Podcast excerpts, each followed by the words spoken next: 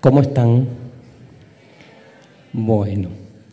Em, bueno, bienvenidos a una nueva clase. Esperen que mientras les hablo voy como probando, estamos perfectos de sonido acá. Em, es la anteúltima clase. La clase que viene este, hacemos fiesta de fin de curso. Nos vamos de viaje egresados. ¿A dónde? A Bariloche obviamente. Em, y mm, va a haber un, cambio de fecha, ya les, les dijeron, más o menos. Es este, la, última clase por un problema de agenda, de organización, iba a ser el 7 de diciembre, no es el 7, la adelantamos. Va a ser el miércoles 30 de noviembre. Y entonces termina el año, ahí. Miércoles anterior, ¿sí? 30 de noviembre. Si alguien se queda con ganas en diciembre de hacer filosofía, eh, nada, se juntan, pueden venir acá a la puerta. Este, eh, así que la última clase sobre el poder es el miércoles 30 y ahí damos eh, final al seminario. Otra cosa que les quiero contar es que el viernes que viene, no este, sino el 18, hacemos la última función de Desencajados acá en Rosario. Desencajados lleva cinco años ya. El año que viene estrenamos obra nueva, con lo cual el que nunca vio Desencajados o la quiera ver por última vez, tiene la posibilidad en el Teatro Mateo Vos, ¿sí? el viernes 18. Y el miércoles 16 de muchas cosas. Miércoles 16 de noviembre este, voy a venir también, voy a estar en el TEDx Rosario, que creo que se pueden inscribir. No voy a dar una charla, voy a ser el, presentador en realidad del TEDx con gente muy piola que me va a venir a dar sus charlas. Una experiencia diferente, muy diferente a esto que hacemos en la Facultad Libre, pero muy interesante para también contraponer y eh, tomar desde distintos lugares y desde distintas propuestas. Bueno, el tema de hoy es el tiempo. Em, digamos, es un tema em, que, como ustedes saben, igual nos va a pasar igual que con la cuestión de la identidad, que no es un tema eh, puro de la filosofía. O sea, es un tema que podemos encontrar diferentes tratamientos en diferentes disciplinas. Claramente, claramente, en los últimos siglos, la cuestión así más material con respecto al tiempo se vuelve una cuestión científica.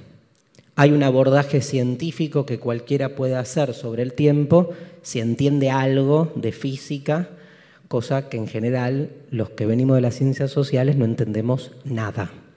Y repetimos como loros o tratamos de hacer algún curso o algo por el estilo, pero cuesta. Y en este caso el diálogo este, con la ciencia es fundamental. Pero la filosofía, digamos, no quiere competir con la ciencia, porque lamentablemente muchas veces pasa eso, que es que se, como que se enciman, digamos, este, abordajes, ¿no? Y entonces terminas teniendo un abordaje filosófico que te habla de física o de ciencia, o tenés al revés, abordajes científicos que te hablan de filosofía. Nosotros vamos a tratar en la clase de concentrarnos más que nada en lo que es un abordaje filosófico en función de las diferentes formas en que los filósofos trabajaron la cuestión del tiempo. El tema es que sobre todo los primeros filósofos, y paradójicamente los últimos, los del siglo XX, cuando digamos, se meten con la cuestión del tiempo, tienen que dar cuenta de la ciencia. Sobre todo porque los primeros filósofos, ustedes saben, eran medio filósofos, pero también medio científicos. Nadie puede decir que Aristóteles era estrictamente un filósofo cuando la mayoría de sus textos hoy estarían encuadrados en lo que son diferentes disciplinas científicas. Aristóteles es quien primero, diría que es el primero, que da una definición de tiempo que va a marcar muchísimo este, a nuestra cultura occidental. Pero en el siglo XX pasa lo mismo, que digamos, con la revolución que se da en la ciencia y sobre todo en la física cuántica, se vuelven a rever los límites digamos, este, sobre el tema del tiempo en términos filosóficos, porque es como que la filosofía puede y debe escindirse. ¿Alguien dijo algo? Ah. Eh, la, hola. La filosofía puede, digo, escindirse del tratamiento material que hace la ciencia sobre la cuestión, debe hacerlo, porque tiene que justamente trabajar eh, empezar a hacerse las preguntas que la ciencia no contesta. Pero al mismo tiempo, es paradójica la situación, pero al mismo tiempo no puede hacerse la, la tonta con lo que sucede a nivel científico, porque la filosofía se despega de su tiempo, pero en una relación de exclusión e inclusión, diríamos. O sea, tiene como una pata puesta en su tiempo y una pata puesta fuera para marcar la diferencia específica de lo que puede ser el tratamiento filosófico.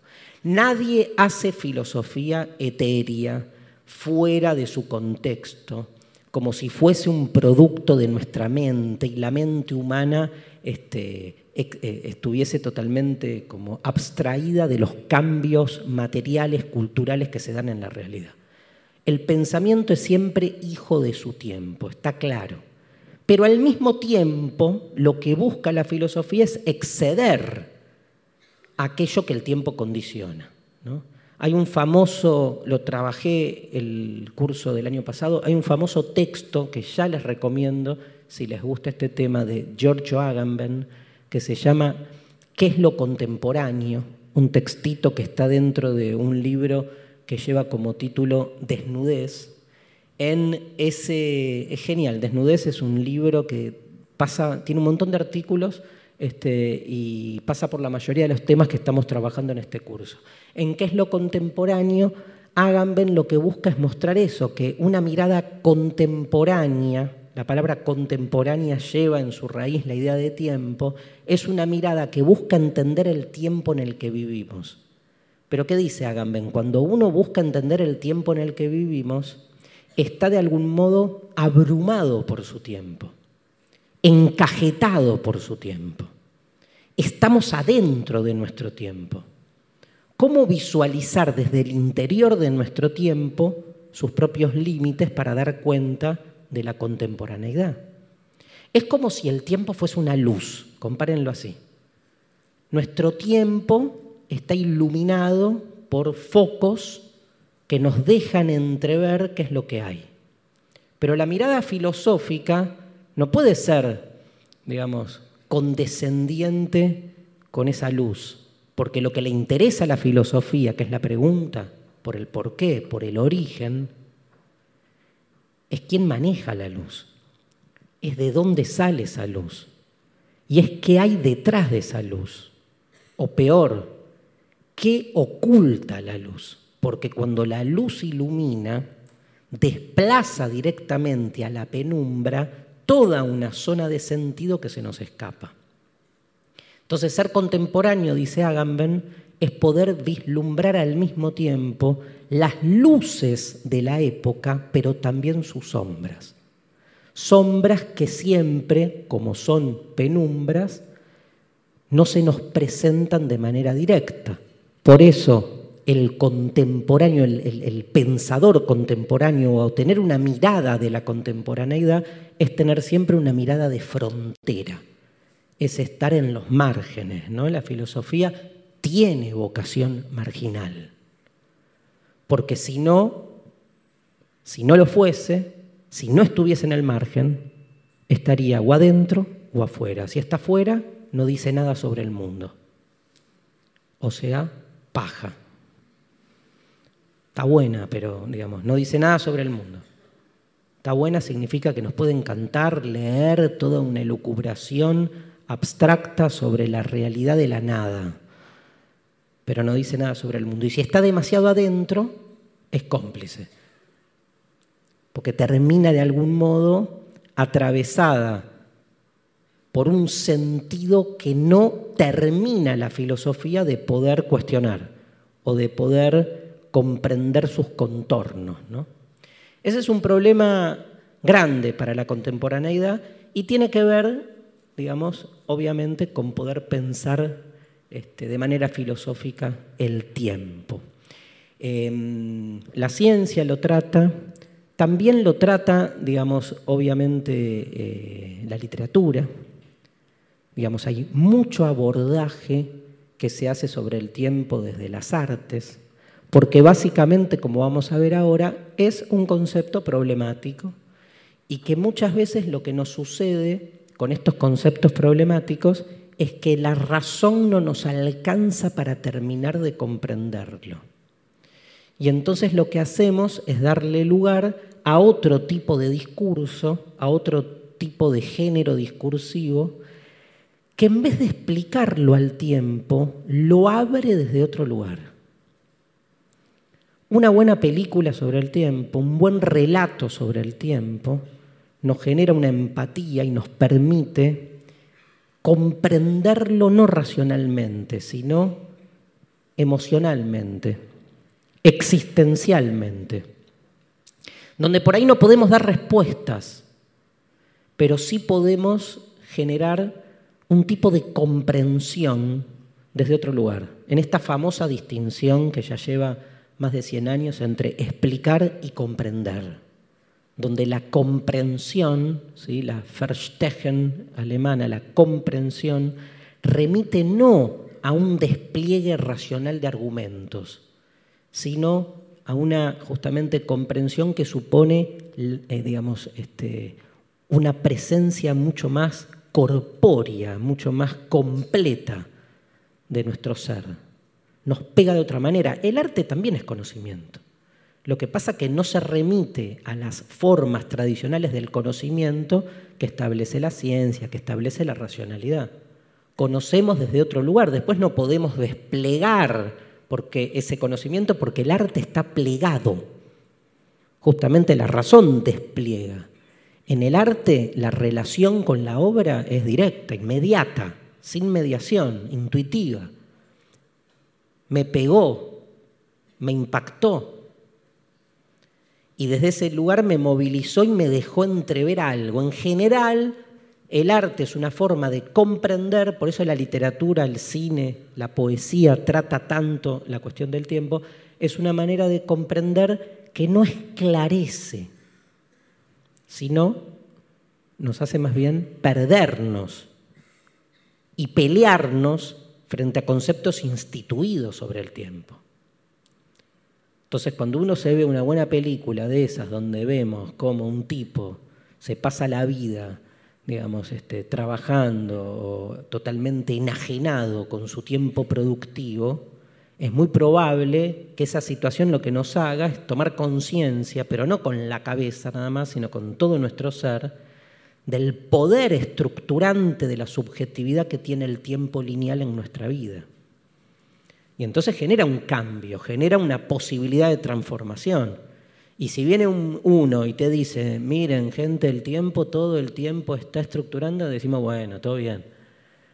Te entiendo el argumento mientras ahí salís corriendo para no llegar tarde al próximo lugar al que tenés que ir. En cambio, ¿no? este, una buena obra de arte pega en otro lado y genera otro tipo de transformación. sobre todo en estos conceptos que racionalmente no terminan de poder ser explicados en su totalidad. Ciencia, literatura, filosofía y hay una cuarta disciplina que trabaja la cuestión del tiempo y, digamos, que históricamente parecería no tener que relacionarse. hay una quinta, perdón, cuarta, va la cuarta, que es la que no debería tener que relacionarse con esto, pero ustedes saben que en este curso entramos y salimos siempre de esta disciplina, que es la religión. La, la religión está plagado de metáforas sobre el tiempo. El cristianismo, que les cuento es una religión, no tiene sentido si no es en función del desarrollo de una temporalidad. Es más, diría que casi inventó el cristianismo la idea de tiempo que nosotros tenemos.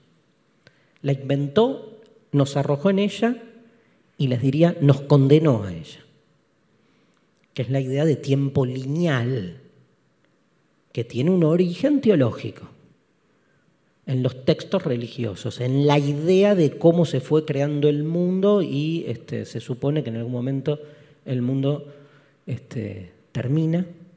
¿sí? Parecía que terminaba ayer con el triunfo de Donald Trump, pero como dijo Obama, mañana también saldrá el sol. Es un gran argumento temporal, ¿no? Este, Habría que recordarle a Obama que había sol antes que hubiera seres humanos, o sea que no dice nada ese argumento. Y se puede destruir el género humano y va a seguir saliendo el sol. Este, pero el cristianismo tiene una noción de origen y una noción de fin muy interesante para pensar al tiempo, este, que ya la vamos a desarrollar. Y la última disciplina de la que debería tener tiempo para abordarla, esperemos que sí, es la historia. ¿no? En la historia se nos juega muchísimo una concepción del tiempo. Ahí me voy a las ciencias sociales, ¿no? que uno diría, ¿qué tiene que decir las ciencias sociales sobre el tiempo? Bueno, hay una disciplina entera que se llama la historia y para los historiadores más duros les gusta que digamos ciencia histórica, ¿no? para no olvidarnos que no se trata solo de relatos, sino obviamente de relatos que tienen una fuerte pretensión de alcanzar cierta certeza acerca de lo que pasó, con lo cual todo análisis histórico supone una concepción filosófica de nuestra relación con el pasado. Y por lo menos supone, supone aceptar que podemos abordar el pasado, que eso ya es un montón.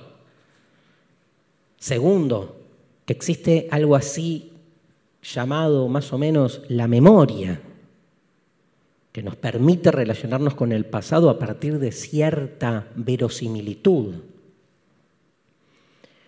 Y tercero, la conciencia de que lo que nos queda del pasado, lo que sobrevive del pasado o la posibilidad de acceso al pasado, siempre es a través del presente y de esos textos que provienen del pasado, de esas fuentes textos, aunque sean orales, pero textos, aunque sean dibujos, pero textos, que provienen del pasado y que en el presente las estamos reinterpretando.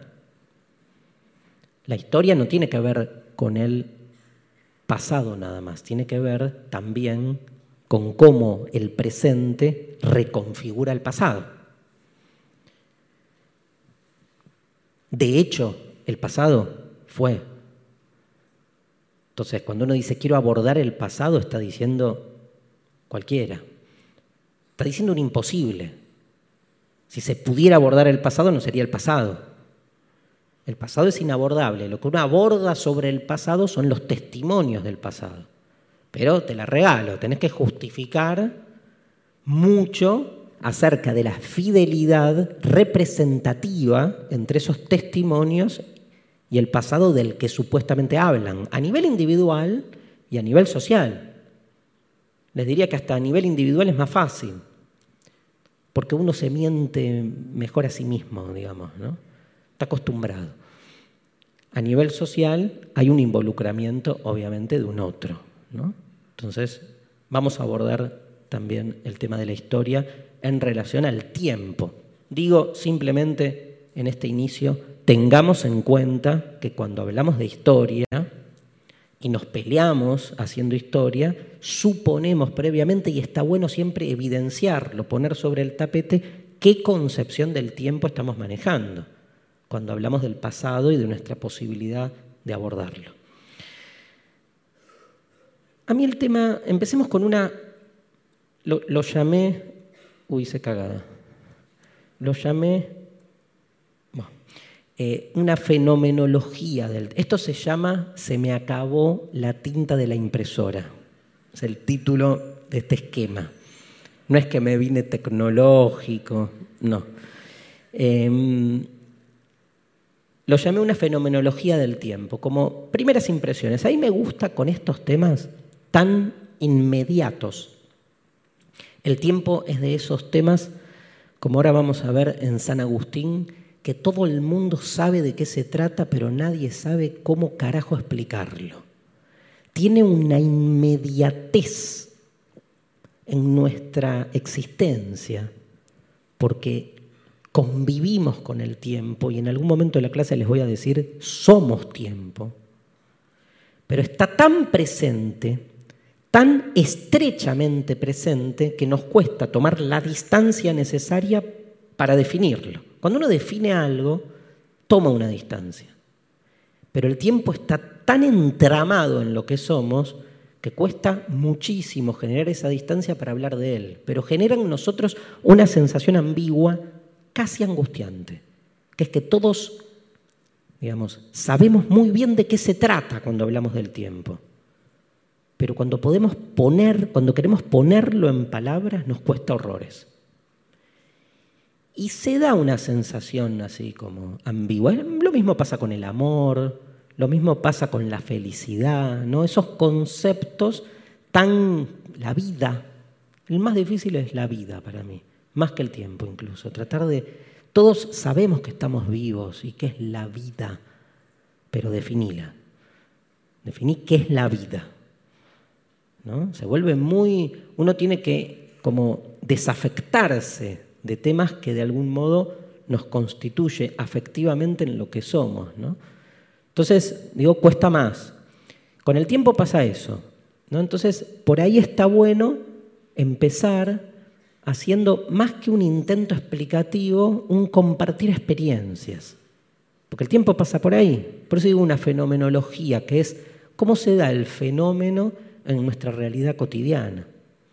Les cuento algunas cosas. No sé ustedes, para mí fue el primer tema claramente que, o sea, que generó en mí la primera pregunta filosófica. O sea, mi primera pregunta filosófica tenía cinco años. Hay gente que a los cinco años se le muere una tortuga, por ejemplo, o un conejito, o una abuela, ¿no? Cosas como más, este, más fuertes, y uno se tiene que ver con la muerte. En general, la gran mayoría de las personas ingresan a la filosofía por la cuestión de la muerte es la situación límite preponderante, porque saben ¿no? que todos mueren. nosotros también. Todos morimos en algún momento, pero la muerte, digamos, nos, nos acompaña en nuestros vínculos. La muerte y la conciencia de que algo termina. Yo hasta me acuerdo, y hoy lo vivo con mis hijos, por ejemplo, que, digamos, se termina una película y no quiero que termine. Entonces cuando uno es chico, ¿qué hace? Patalea. Cuando uno es grande, se acostumbra. Cuando uno es chico y se le muere una tortuga, llora. Y viene tu mamá y te dice, mira, o te tira, la tortuga se fue al cielo, que te cagó la vida, porque entonces estás esperando, bueno, ¿y cómo hago para subir al cielo y poder volver a hablar con la tortuga? Y nada, han pasado cosas, digamos, tremendas, trágicas, con todas esas metáforas que tienen una buena intención. Em, digamos, pero cuando uno es chico, las grandes preguntas existenciales, que son preguntas existenciales porque uno entiende que no tienen respuesta. Entonces, cuando viene una madre medianamente sensata, si la hubiere en el mundo, digamos, no es una característica de los padres, la sensatez, ¿no? Este, y viene y te, y, te dice, bueno, nada, se murió. ¿Y qué es nada? Se murió, este, yo suelo decir así, o sea, sin eufemismo, se murió. Este, lo vivo tiene un tiempo y en algún momento... Entonces, ante la pregunta, ¿pero la voy a volver a ver a la tortuguita?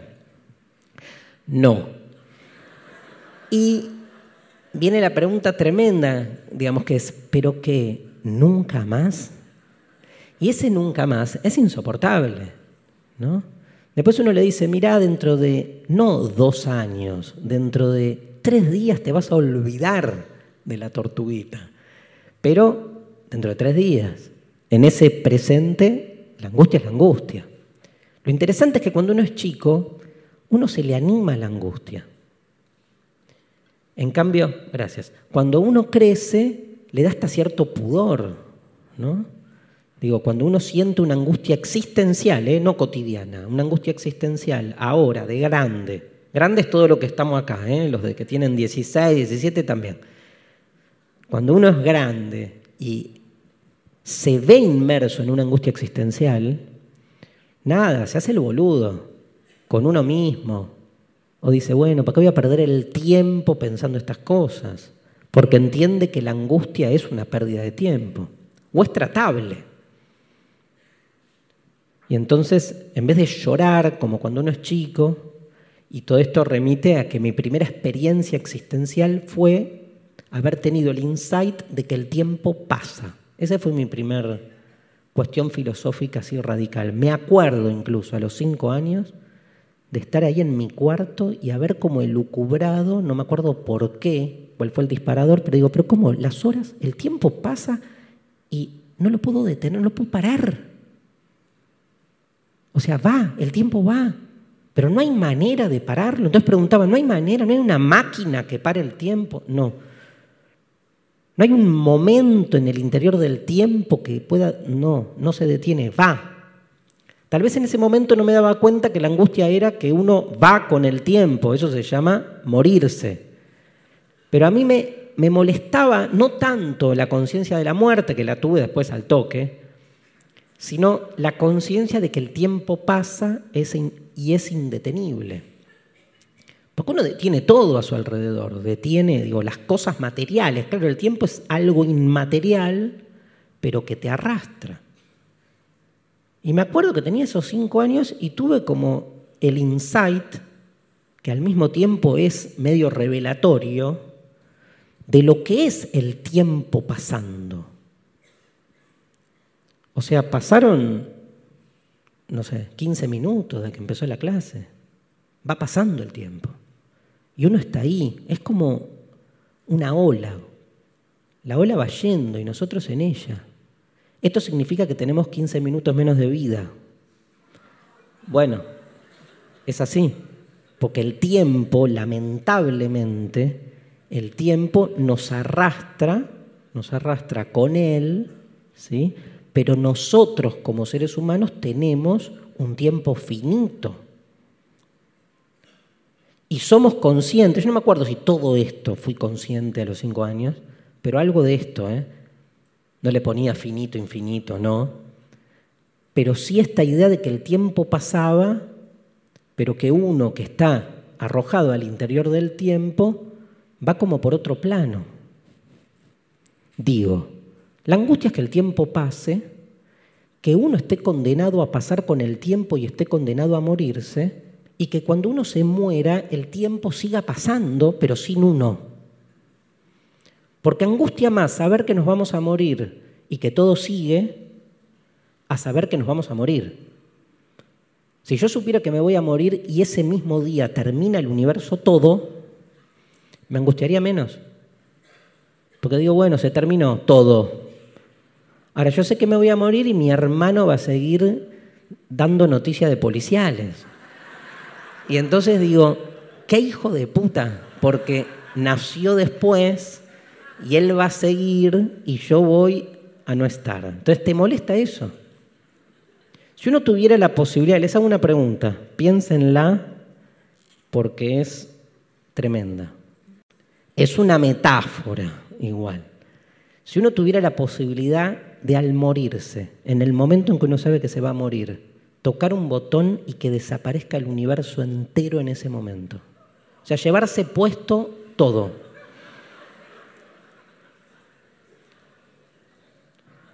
¿Lo tocarían o no? Levante la mano quien sí. Fue medio populista lo mío. Bien, angustia menos. Yo sé que todo el mundo, digamos, este, la va a pasar mal, pero, pero uno no está más con lo cual las implicancias no sé si impactan tanto. Es, cambia, ¿no? Si uno supiera que la cosa termina, pero termina todo lo que termina en ese momento, yo qué sé, yo, yo pienso previamente que me angustiaría menos. El problema con el tiempo finito es que uno lo vive, el tiempo termina, pero el tiempo que termina es el de uno. Y esa paradoja es irresoluble, porque nosotros sabemos que la cosa termina, pero nuestra voluntad no quiere que termine. Y no quiere que termine teniendo datos concretos, que es que la cosa sigue. Ahí se juega un poco esta primera paradoja.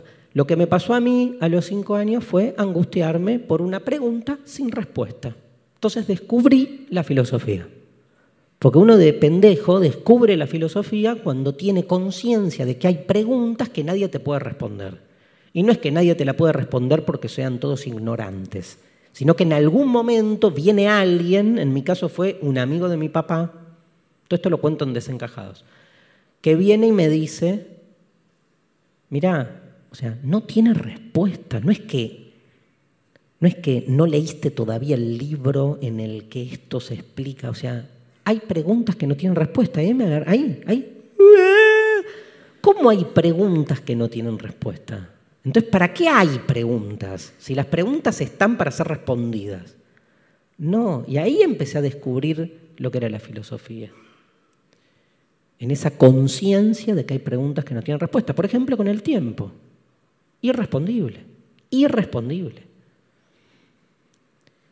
Uno de grande, nada, se toma un clonazepam resuelve las angustias existenciales de una manera lamentablemente más eficiente, ¿no? Pero, digamos, sale de esto. Bueno, ¿cuáles son esas primeras impresiones que uno tiene sobre el tiempo? La primera, que el tiempo pasa, ¿no?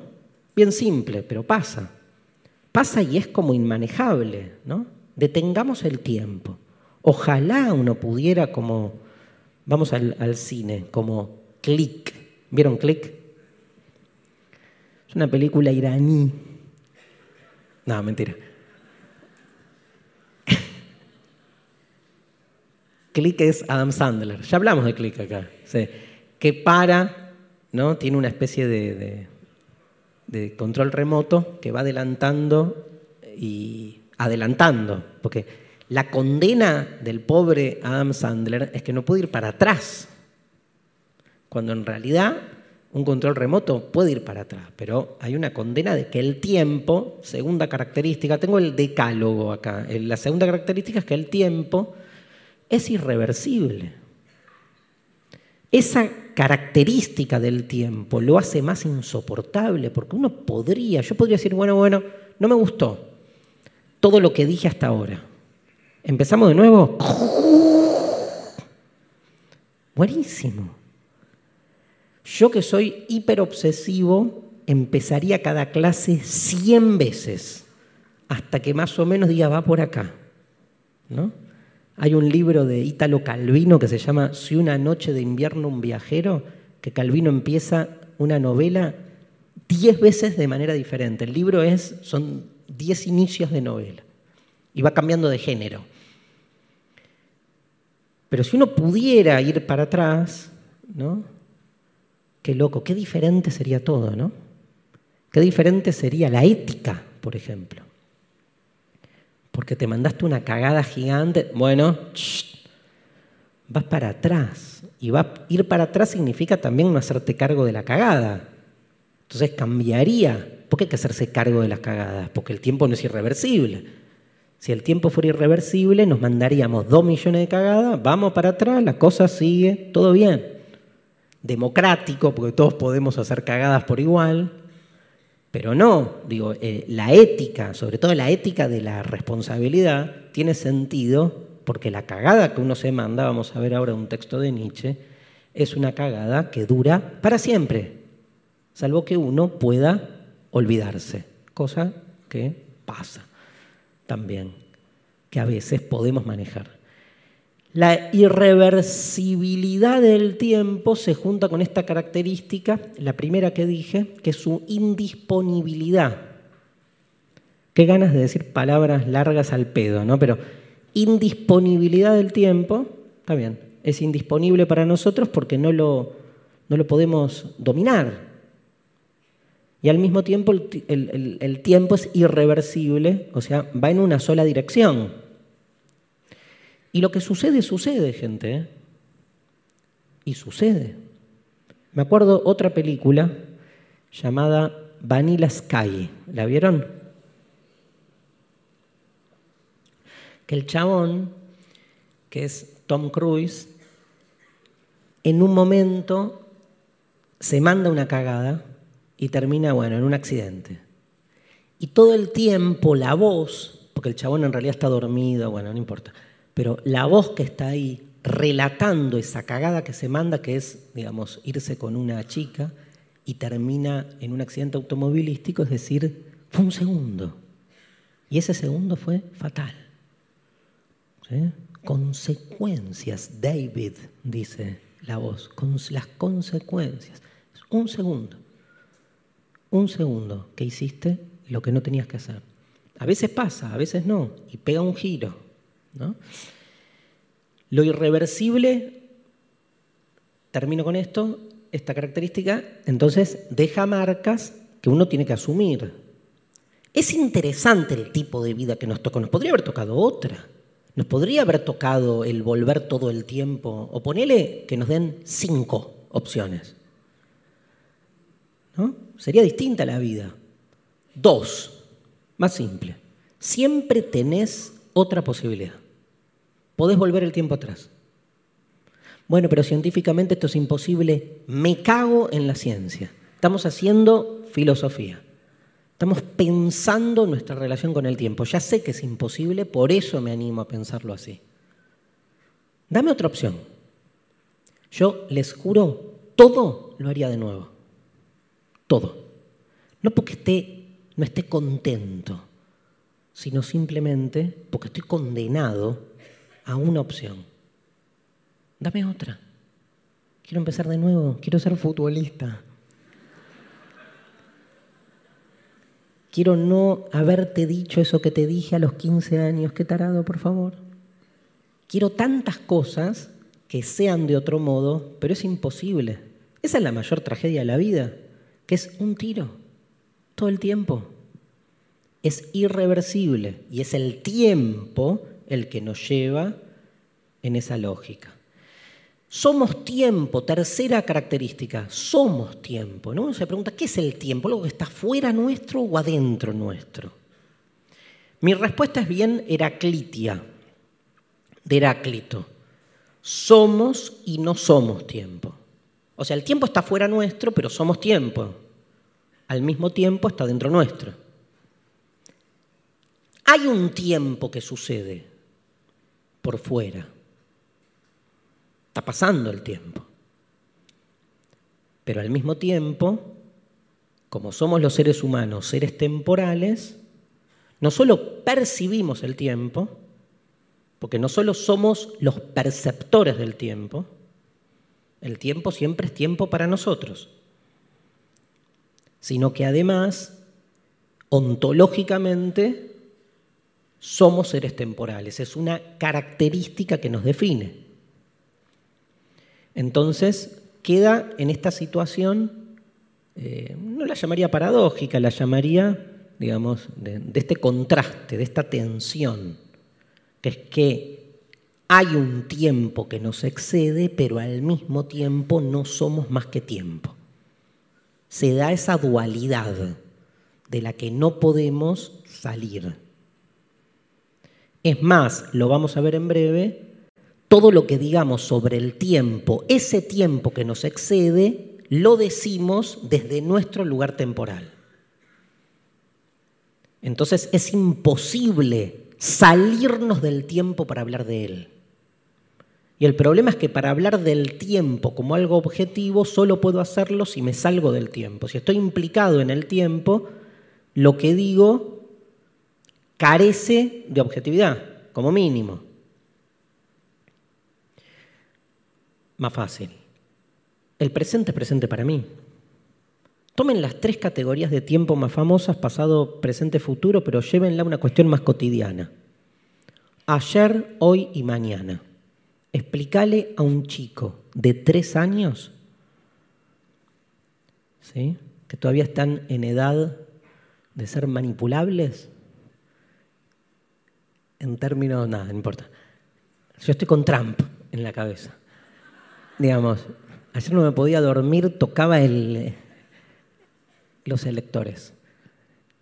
Quería que ganara el que salió cuarto, el del Partido Verde, que sacó 3.000 votos en todo Estados Unidos, que es como la nada. ¿no?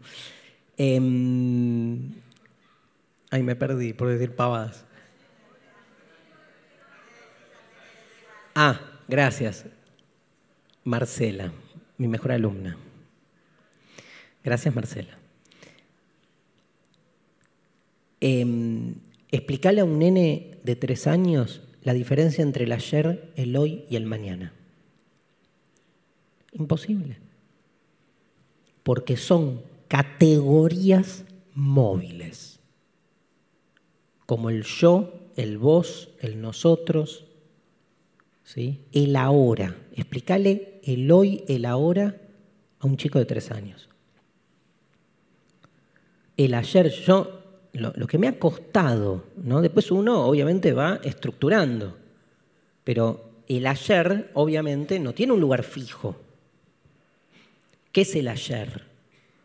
Ayer, ¿qué fue ayer? Ocho, ¿sí? Pero mañana, empiezo a decir las, las boludeces típicas, ¿no? Que mañana es el ayer de pasado mañana.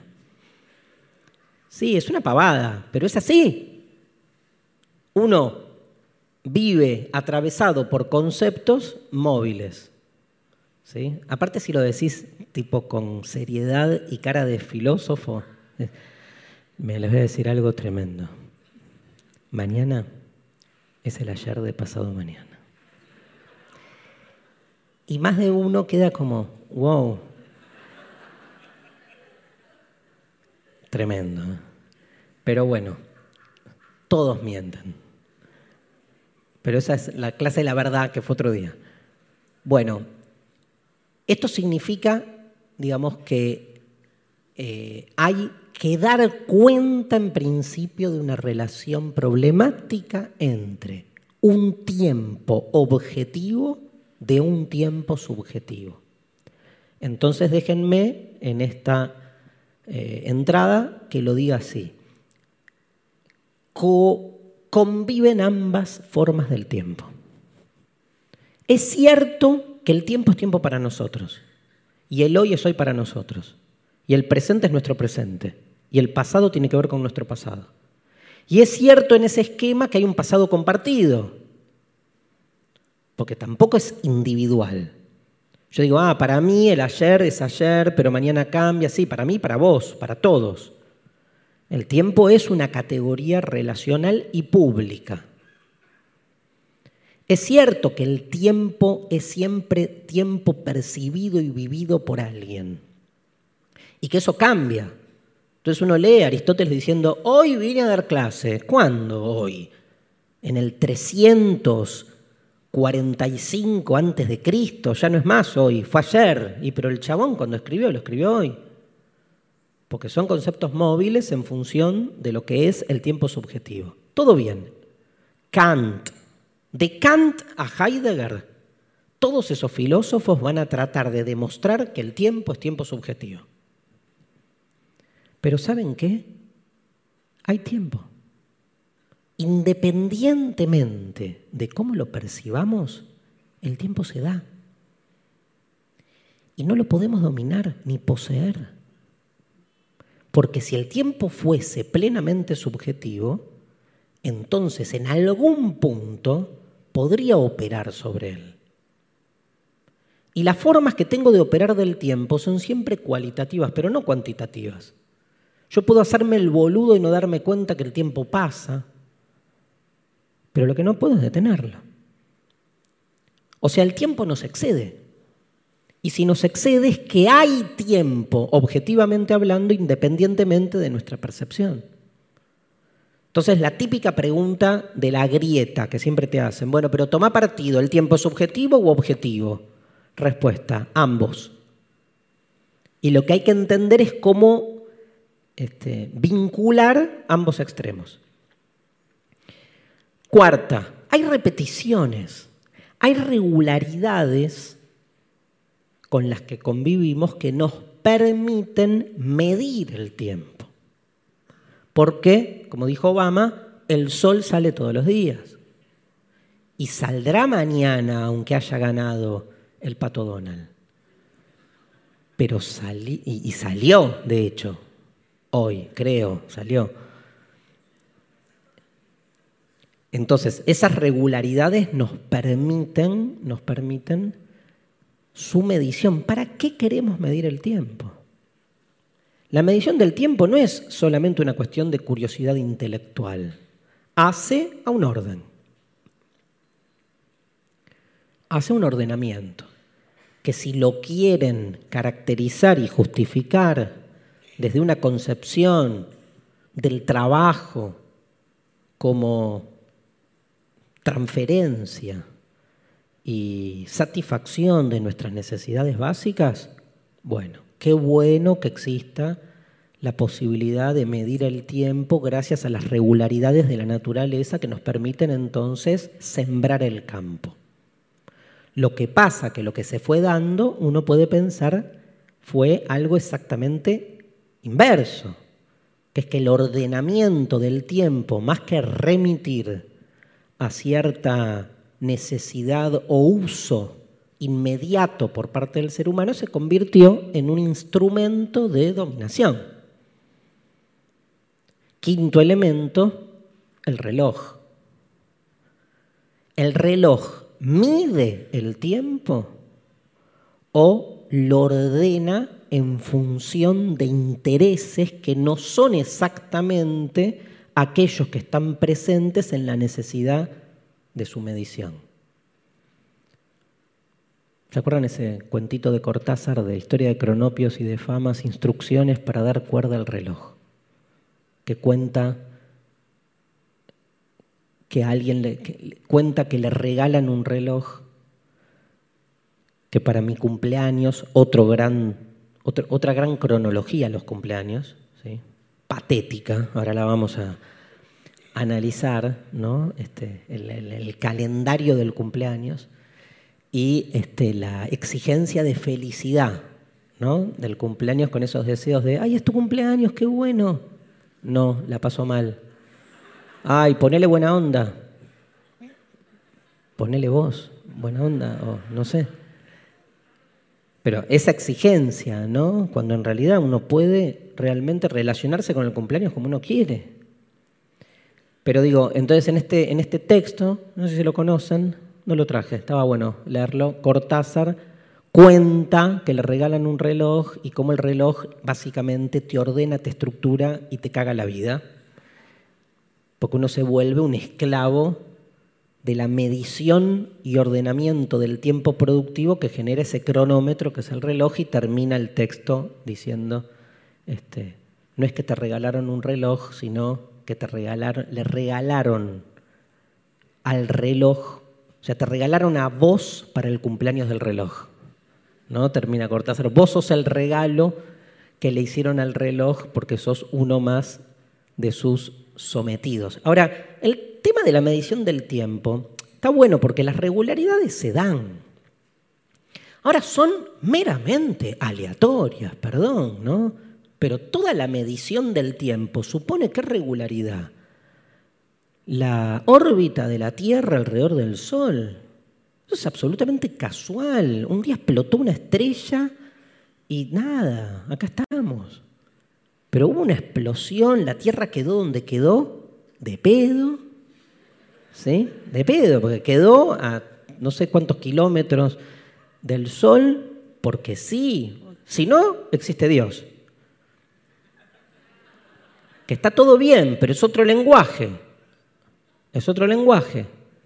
Pero si no existe Dios, y vamos a una teoría más científica, de la creación del mundo, que más que creación diría de la explosión original, el Big Bang, se da en un momento la Vía Láctea, nace o se produce el Sol, del Sol empiezan a explotar así como esquirlas, una cae al lado, es Mercurio, hace tanto calor que bueno, no puede haber un mosquito. Otra cae un poco más cerca, Venus, y otra cae un poco más lejos y otra cae ahí en tercer lugar, que es la Tierra, que dadas las condiciones de distancia que hay este, y de temperatura, genera o da la posibilidad de que se genere la vida. Mucha casualidad, ¿no? Dios viene bárbaro ahí. Es mucho más, o sea, es tanta la casualidad de que haya habido tanto pedo para que exista la Tierra. Piensen que lo más loco es que desde ese momento original donde empieza a explotar el sol y no sé qué, digamos, llegamos a las tapitas de vaso de café. Esa, esa es la... Ninguna de las dos hipótesis explica la tapita de café. Porque si es la hipótesis científica, la verdad no tiene sentido que del Big Bang originario lleguemos a una tapita de café. Y si existe Dios, por favor, Dios no se te ocurrió otra cosa más interesante que crear en el mundo que una tapita de café. O sea, creaste a Adán y Eva y todo eso para que hoy estemos acá tomando café sin azúcar, pero café. Todo el enojo es por él. Entonces, em, lo que digo es, el tiempo se mide a través de las regularidades de la naturaleza, pero las regularidades de la naturaleza, ¿qué suponen? La Tierra girando alrededor del Sol. ¿Eso explica el tiempo? ¿De modo absoluto? No. No, porque explotó el Sol, explotó la Tierra y el tiempo, ¿qué carajo es? ¿Cómo lo medís? ¿Cómo festejas tu cumpleaños? Explota la Tierra y explota el Sol. Vos estás en una nave tipo Wally. Levante la mano quien conoce la película Wally. Vamos. Ah, re pocos. Bueno, gente, obligatorio para la clase que viene. Porque aparte está el poder, el amor y el tiempo, todo en Wally. Dibujos animados, ¿no? ¿Cómo se llama la novia de Wally? Obvio. ¿Eva la de Adán o Eva Perón? No, Eva Perón no, no creo. Em, pero piénsenlo así. Dotamos tanto de sentido al tiempo en función de la regularidad de la naturaleza y nos olvidamos que la regularidad de la naturaleza no es absoluta, sino que habla de una vía láctea entre millones de millones de millones de millones de millones de vía lácteas del mundo, del universo. Con lo cual, esa regularidad es absolutamente relativa, a eso voy, ¿no? Piensen eso cada vez que van a festejar su cumpleaños. Lo que están festejando es simple, o año nuevo, todas esas boludeces que festejan los seres humanos, que es la Tierra que da un giro más alrededor del Sol, en términos naturales. En términos orgánicos, es un año menos de vida. ¿Quieren decir un año más de vida? Díganlo. Es muy extraña la concepción de acumulación. Piensen si la vida, si cada año fuese dinero que uno deposita en una caja de ahorro y al final desaparece todo el dinero. Porque es eso. Se cumple un año más, dale, 100 lucas más. Cumple otro año más, 100 lucas más. Cumple otro te morís, no hay nada, no tiene lógica. ¿Dónde quedó todo eso? No quedó no queda en la memoria de los sucesores y escribir un libro, plantar un árbol y, y tener muchos hijos. Seis.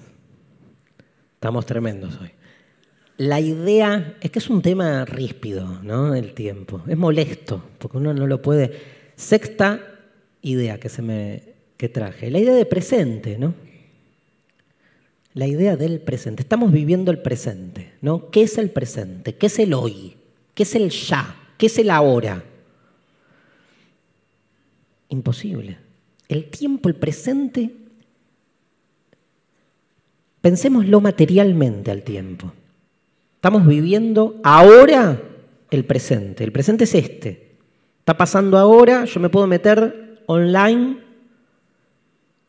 y estoy viendo lo que sucede en otra parte del mundo. La tecnología nos ayuda de algún modo a estar todos conectados, pero el presente está sucediendo. Y esto que sucede deja de ser en lo inmediato para siempre. Por ejemplo, vamos a hacer lo siguiente. Vamos a tomarnos tres segundos y hacemos silencio durante tres segundos. Dale, uno. Digo uno, dos, tres y hacemos tres segundos. Pero empezamos cuando digo tres o después, bueno, no importa. Uno, dos, tres. Listo. Hermoso. Gracias. Ya pasó. Ese silencio. ¿Dónde está? ¿Dónde fue? ¿Sucedió? ¿Y dónde está? Pasó. ¿Y pero qué significa? Que desapareció. ¿Pero qué significa que desapareció? Está en mi memoria, sí. Tu memoria que se va corrompiendo con la cerveza, con el trabajo, con los años, porque está bien, la bueno, lo grabamos, lo que quieras, la tecnología ayuda. Pero lo más loco es que lo que sucede se va yendo. ¿Por qué no permanece? A mí me encantaría que todo permaneciera. O sea, que cada segundo que estamos viviendo permaneciera y fuera acumulativo. No alcanzarían los átomos para el universo, ¿no? Porque la joda del universo en realidad, en términos de física cuántica, es peor, gente. Es el principio de entropía, que es que lo que va sucediendo es todo lo contrario. Es que el tiempo se va acabando, en realidad. Se va disgregando. Siempre es menor lo que sigue a lo que era. Hay una pérdida, chiquita, pero pérdida al fin. Segundo, segundo principio de la termodinámica, que es que se va perdiendo energía. Frente a esto, más la irreversibilidad, por suerte no vamos a morir antes de que el universo termine. ¿No? Pues esa es otra, ¿no? Es, imagínate que estás viviendo justo cuando termina el universo, justo me tocó, ¿viste? Como esas películas, me acuerdo una película, estamos llenos de películas, que se llama otra de esas películas así de culto de autor iraní, rusa, eslovaca, llamada Impacto Profundo.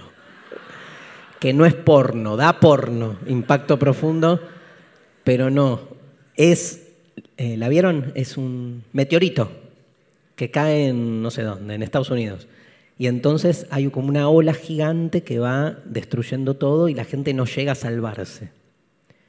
Y entonces hay una escena tremenda, me acordé, de una periodista, ¿se acuerdan? Que se para en la playa con el padre con el que se peleaba a esperar que la, ola gigante se lo lleve puesto y los mate a ambos.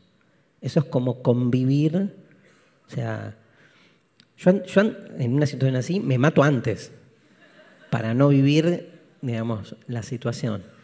Eh, bueno, la figura del presente que todo se lo devora, si no la conocen, se las presento. Se llama Cronos, que es el dios del tiempo para los griegos, Saturno.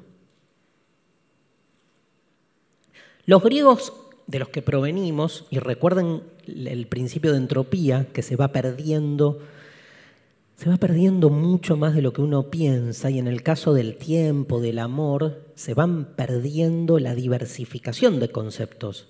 Porque para nosotros tiempo es una palabra que remite a una única idea. Los griegos tenían cronos, aion, tenían, distintos dioses para distintas formas de pensar el tiempo. Cronos es más el, tiempo cronométrico, el tiempo lineal. ¿Cuál es la figura de Cronos más famosa? Cronos se devora a sus hijos. Cronos tiene miedo que sus hijos lo, le saquen el poder. Porque Cronos, la típica, Cronos le sacó el poder a su padre. Y entonces piensa que le van a hacer a él lo que él hizo. Tercer principio de la infidelidad. El que es infiel piensa que todo el mundo le va a ser infiel. ¿Sabían ese principio? Bien. Sí, ¿por qué? Porque lo estudiaron, porque... Manifiesto. El que miente piensa que todos le mienten, ¿no? Obvio. Entonces, este, Cronos pensaba que lo iban a desbancar como él había hecho con Urano, con su padre. Entonces se devora a sus hijos. Cronos es la figura del presente, porque el presente, todo lo que toca, lo arruina. Lo hace ruina. Si algo queda, es ruina del presente. Pero si uno lo piensa en términos absolutos, primero el presente no existe, porque está yendo. Ya vamos a verlo. Y segundo, el presente lo que hace es como, en algún sentido, va devorando todo lo que toca. Y todo lo que toca tampoco existe, porque el presente, el pasado no existe y el futuro tampoco. En realidad es una locura el tiempo. Pues estamos acá viviendo un tiempo que va desde la nada hacia la nada y lo único que hay es el presente. Cronos en romano es Saturno, que es sábado. El sábado es el día este, en el que se celebra al dios Saturno. El sábado era en la Edad Media el día de la melancolía, una figura muy temporal también. Era el día en que se decía que bajaban los demonios y buscaban personas lo suficientemente débiles para penetrar su alma y depositar en ellos una especie de polvo negro o bilis negra que generaba en las personas la melancolía. Melancolía, etimológicamente, melaina jole, que es bilis negra. O sea que la palabra melancolía tiene esa etimología, surge en realidad de este mito, de esta narrativa típica de la Edad Media, y a quienes se encontraban sobre todo, sobre todo con la disposición a, a volverse melancólicos, a los monjes que estaban en los conventos, el convento un lugar muy interesante para pensar el tiempo. ¿no? Vieron que los rezos tienen su hora, ya vamos a hablar un poco también de eso. Y la melancolía supone una relación muy particular entre el presente y el pasado, ¿no? este, sobre todo, justamente, y digo esto chiquito, por la inapresibilidad, cualquiera, ¿no? Apresar, no está bien, la inapresabilidad del presente, que hace que en realidad nuestro presente sea siempre nuestro pasado más inmediato. ¿Qué es el hoy? No, el hoy no. ¿Qué es el ya? El ya, el ahora. Lo que acaba de pasar. Bueno, no, pará. Explícame qué está pasando ahora. Dale, te explico. Estamos acá teniendo, ¿cuándo? Ahora, o sea, recién. El ahora siempre es un recién. Yo creo que si entra alguien a esta clase, tipo, que no sabe de qué es y escucha a un boludo diciendo, el ahora es el recién, y a todo el mundo callado, escuchando, concentrado, que es peor. Porque eso tiene la filosofía que sacada de contexto no tiene sentido. Habría que poner a los contadores sacados de contexto menos, debe tener sentido, ¿no? Este, a cualquier disciplina. Pero el ahora es el recién porque nuestra, no porque lo sea o no lo sea, sino porque nuestra conciencia del tiempo siempre es conciencia del tiempo que pasó. Pero porque la conciencia supone un movimiento que no tiene que ver con lo que está pasando, sino con cómo nosotros lo concebimos. Y en ese acto hay un paso del tiempo. Si fuese así, todo lo que decimos sobre el hoy lo estamos diciendo sobre el recién. Si así fuese, conclusión, la melancolía no es un estado de ánimo, es una condición misma de nuestra existencia. O sea, no es que somos melancólicos o podemos dejar de serlo, sino que nuestra relación con el tiempo supone a la melancolía como forma de ser, porque siempre somos habitantes del pasado. Entonces, si a eso le agregamos toda la descripción, que si tenemos tiempo la vamos a hacer de la melancolía, como relación con un pasado que además idealizamos y que no sabemos incluso si realmente pasó, pero no nos importa porque estamos extrañados y enamorados de algo que haya pasado o no, creemos que siempre es mejor de esto que está sucediendo, tenemos una descripción sintomática del ser humano como un animal trágico. Em,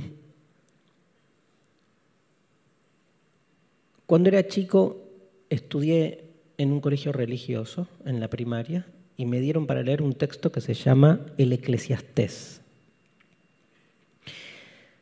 Texto que todo el mundo conoce gracias a Box Day, básicamente, y tiene una frase que dice, todo tiene su tiempo.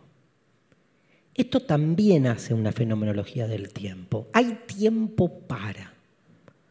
Hay tiempo para dormir, hay tiempo para que las diferentes decisiones que uno toma en la vida se vayan realizando. Así como hay tiempos y destiempos, donde muchas veces uno se da cuenta que está fuera de tiempo o que pasó su hora.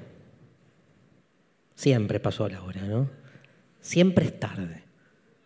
Siempre es tarde para, ¿no? Para mí, siempre es tarde para que se junta con otra realidad también así este, depresiva, que es que no solo siempre es tarde para, sino que digamos, todo puede derrumbarse ya.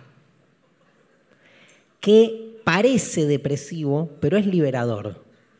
Porque si uno sabe que todo puede derrumbarse ya, todo puede derrumbarse ya significa que en este momento el micrófono puede hacer... Ya se están mirando ahí, a ver, che, le tiramos una descarga, a ver, para... No, por favor. Eh, pero, digamos, hace también ¿no? a nuestra relación con, lo inmediato. Esto de que todo tiene su tiempo y que estructuramos nuestra vida en función de eso. Yo tengo amigos que este, han dicho cosas como, no es tiempo para tener hijos, por ejemplo. Que es, es, toda una, es toda una decisión, pero que tiene que ver con qué tiempo, qué es esto de, es tiempo para tener hijos, no es tiempo para tener hijos, ¿no? se juegan muchas variables. Digo, uno naturalmente puede tener hijos a los 13, 14 años. Y hay mucha gente que tiene hijos a esa edad. Y hay una relación con nuestras costumbres, con nuestra cultura, con nuestros condicionamientos sociales, económicos. Pero esta idea de que el tiempo puede ordenar una vida, ¿no? y siempre líguenlo, con los destiempos. De nuevo es una relación oscilante, porque es muy interesante una vida que puede encontrar su propio tiempo, pero al mismo tiempo es muy interesante una vida que puede escaparle a los condicionamientos de su tiempo. ¿no? Algo de la libertad se juega también ahí. Digo, es fascinante ir todas las mañanas a tomar el cafecito al mismo boliche y uno dice, mira qué linda esta rutina, ¿no? Hola, ¿cómo anda jefe? Lo de siempre. Y uno dice, ah, lo de siempre, ¿no? El rito, la repetición. Pero también está buenísimo ir todos los días a tomar el cafecito a un lugar distinto.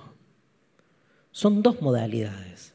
Las dos están buenas. Las dos nos arrojan una relación con el tiempo que tenemos. El destiempo para mí tiene también una consecuencia bastante ligada, por un lado, a la melancolía y por otro lado, a, cierta, a cierto pesimismo cultural, por llamarlo así, este, que es la cuestión de las posibilidades no realizadas, ¿no? Digo, uno a lo largo de la vida se puede hacer como una línea de tiempo de todo lo que se postuló y realizó y también de todo lo que no se dio. Deprimente. Y después tengo una tercera, todo lo que después uno se enteró que pudo ser, pero en el momento no fue.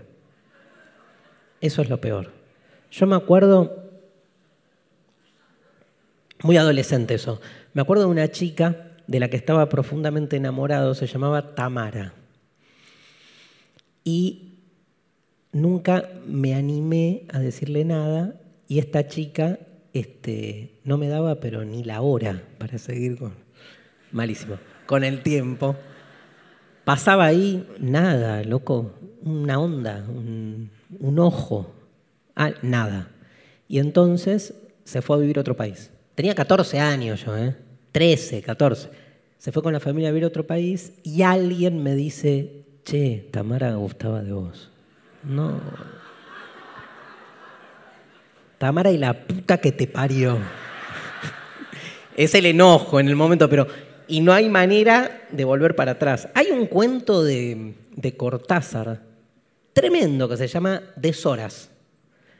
¿Sí? Ese es, mucho más este, poético que la historia de Tamara, que es un chico que tenía un amigo, eran dos amigos de 11 años, que jugaban, si no me equivoco es en Banfield, de donde era Cortázar, está situado así como en el conurbano, en una casa conurbano bonaerense, en este, una casa grande con jardín y jugaban y el chico, ay no me acuerdo el nombre del chico, bueno, tenía eh, una hermana que tenía 19, dos chicos de 11 y una de 19. Y este muchacho, el que cuenta la historia, estaba profundamente enamorado de la chica de 19 años. Pero sabía que no tenía ningún sentido, ninguna posibilidad, ¿no? Y va describiendo todo lo que le pasaba y uno va leyendo lo que es el despertar sexual de un chico de 11, 12 años, que fascinante. Esas, Cortázar, esas para mí descripciones son las mejores. Y entonces, este, eh, un día llueve y se embarran y ella los tiene que bañar. Y él cuenta toda la sensación de que ella lo desnuda, ¿no? Todo contado en primera persona. Cuestión que corte pasan 40 años. Y entonces un día él está caminando por el centro y se cruza una mujer grande, la mira y dice, vos no eras la hermana de... Sí, no te puedo creer. Las tardes que pasé en tu casa, sí, tú, tú, tú. Es más, él cuenta en un momento cuando conoce al primer novio que tiene esta chica, todo, ¿no? Entonces, bueno, se van y dicen, vamos a tomar un café, hablemos del pasado, dale, ¿estás casado? Sí, vos, yo también, no sé qué, no sé cuánto, pa, pa, pa, pa, pa. Y al final él, muy divino, dice, te quiero contar algo. Yo estaba profundamente enamorado de vos. Y ella lo mira y le dice, y yo de vos. Fin.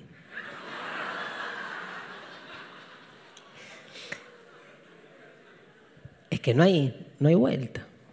Porque aparte que te vas a poner ahí, podés, pero no es lo, pasaron 40 años. Y aparte, no porque hayan pasado 40 o 50, sino que es la, es la historia de... No, es, es la historia de una deshora, ¿no? De, esta, de este destiempo que muchas veces se da este, se nos va la hora. Me conmovió. Es tremenda la historia. Aparte, uno se pone a pensar todas las deshoras que uno tiene. En, en, los vínculos afectivos es fácil, pero en otras cuestiones, ¿no? Uno decide, bueno, no voy. Por ejemplo, les voy a dar un ejemplo re pelotudo. Una vez me dijeron, em, un programa mío de Mentira la Verdad ganó el Japan Prize, que es el premio que da la televisión pública japonesa a los programas culturales. Mentira la Verdad tiene premios internacionales, los mejores eh, premios de televisión cultural del mundo, menos en la Argentina, obvio. No hay un premio en la Argentina. Y entonces ganamos el Japan Prize y me dijeron, Darío, increíble, ganamos el Japan Press, hay que, hay que ir a recibirlo. Mañana te vas a Japón. 36 horas y volvés. Y yo dije, no. Y no hay día que no me arrepienta. Dije, no, porque no me acuerdo, porque a los cuatro días jugaba estudiantes. Una pelotudez así. No tanto, no tanto, pero de ese tenor. Y después cuando me arrepentí, ya está. Había pasado el tiempo. Bueno. Eh, esta no. ¿Qué es, ¿Qué es estar la última? ¿Qué es estar, la última de estas características? ¿Qué es estar fuera del tiempo? ¿no?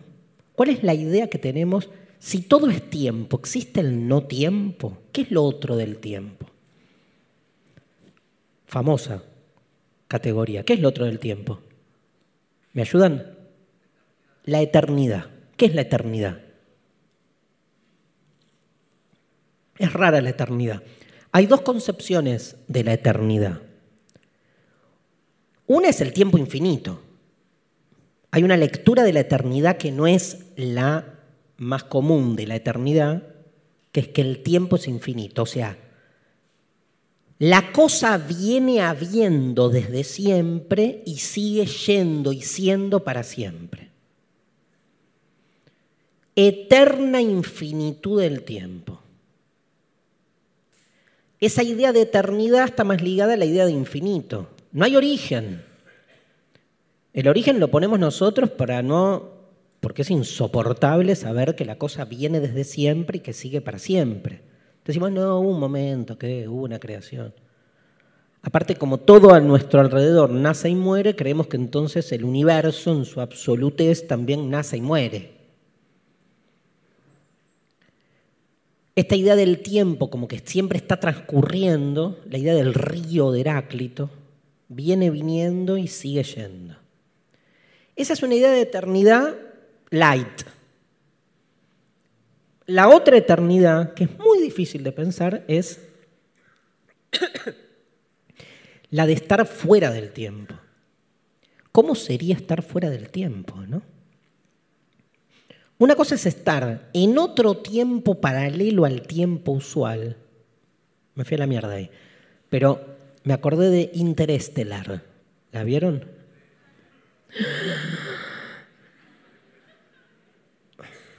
Películas tremendas sobre el tiempo sin repetir y sin soplar ya.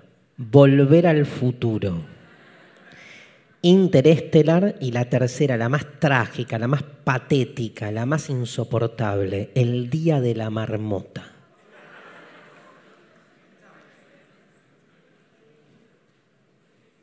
Hechizo de tiempo se llama, ¿no? En, tu video Club Amigo. Em, ya vamos a hablar. Pero Interestelar es una película. Les cago el final con esto, pero ¿quién va a ver Interestelar? Pero bueno, lo lamento. Christopher Nolan.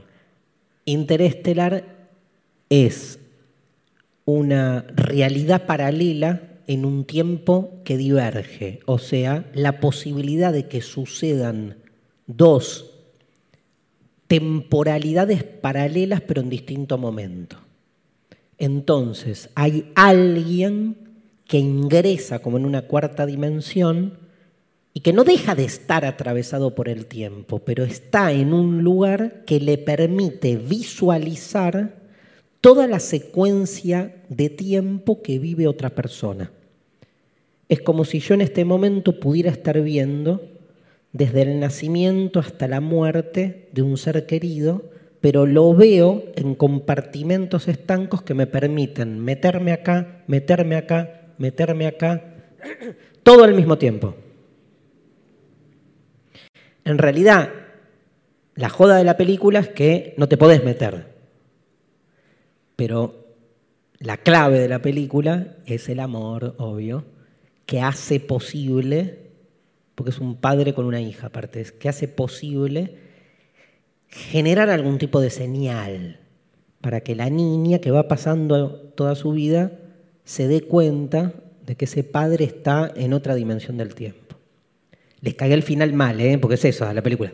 Pero está buena verla así también Se llama Interestelar y en, en ese momento es muy fuerte la imagen de una persona mirando la historia de vida de otra y con la capacidad de poder intervenir al mismo tiempo en diferentes momentos que vive el otro.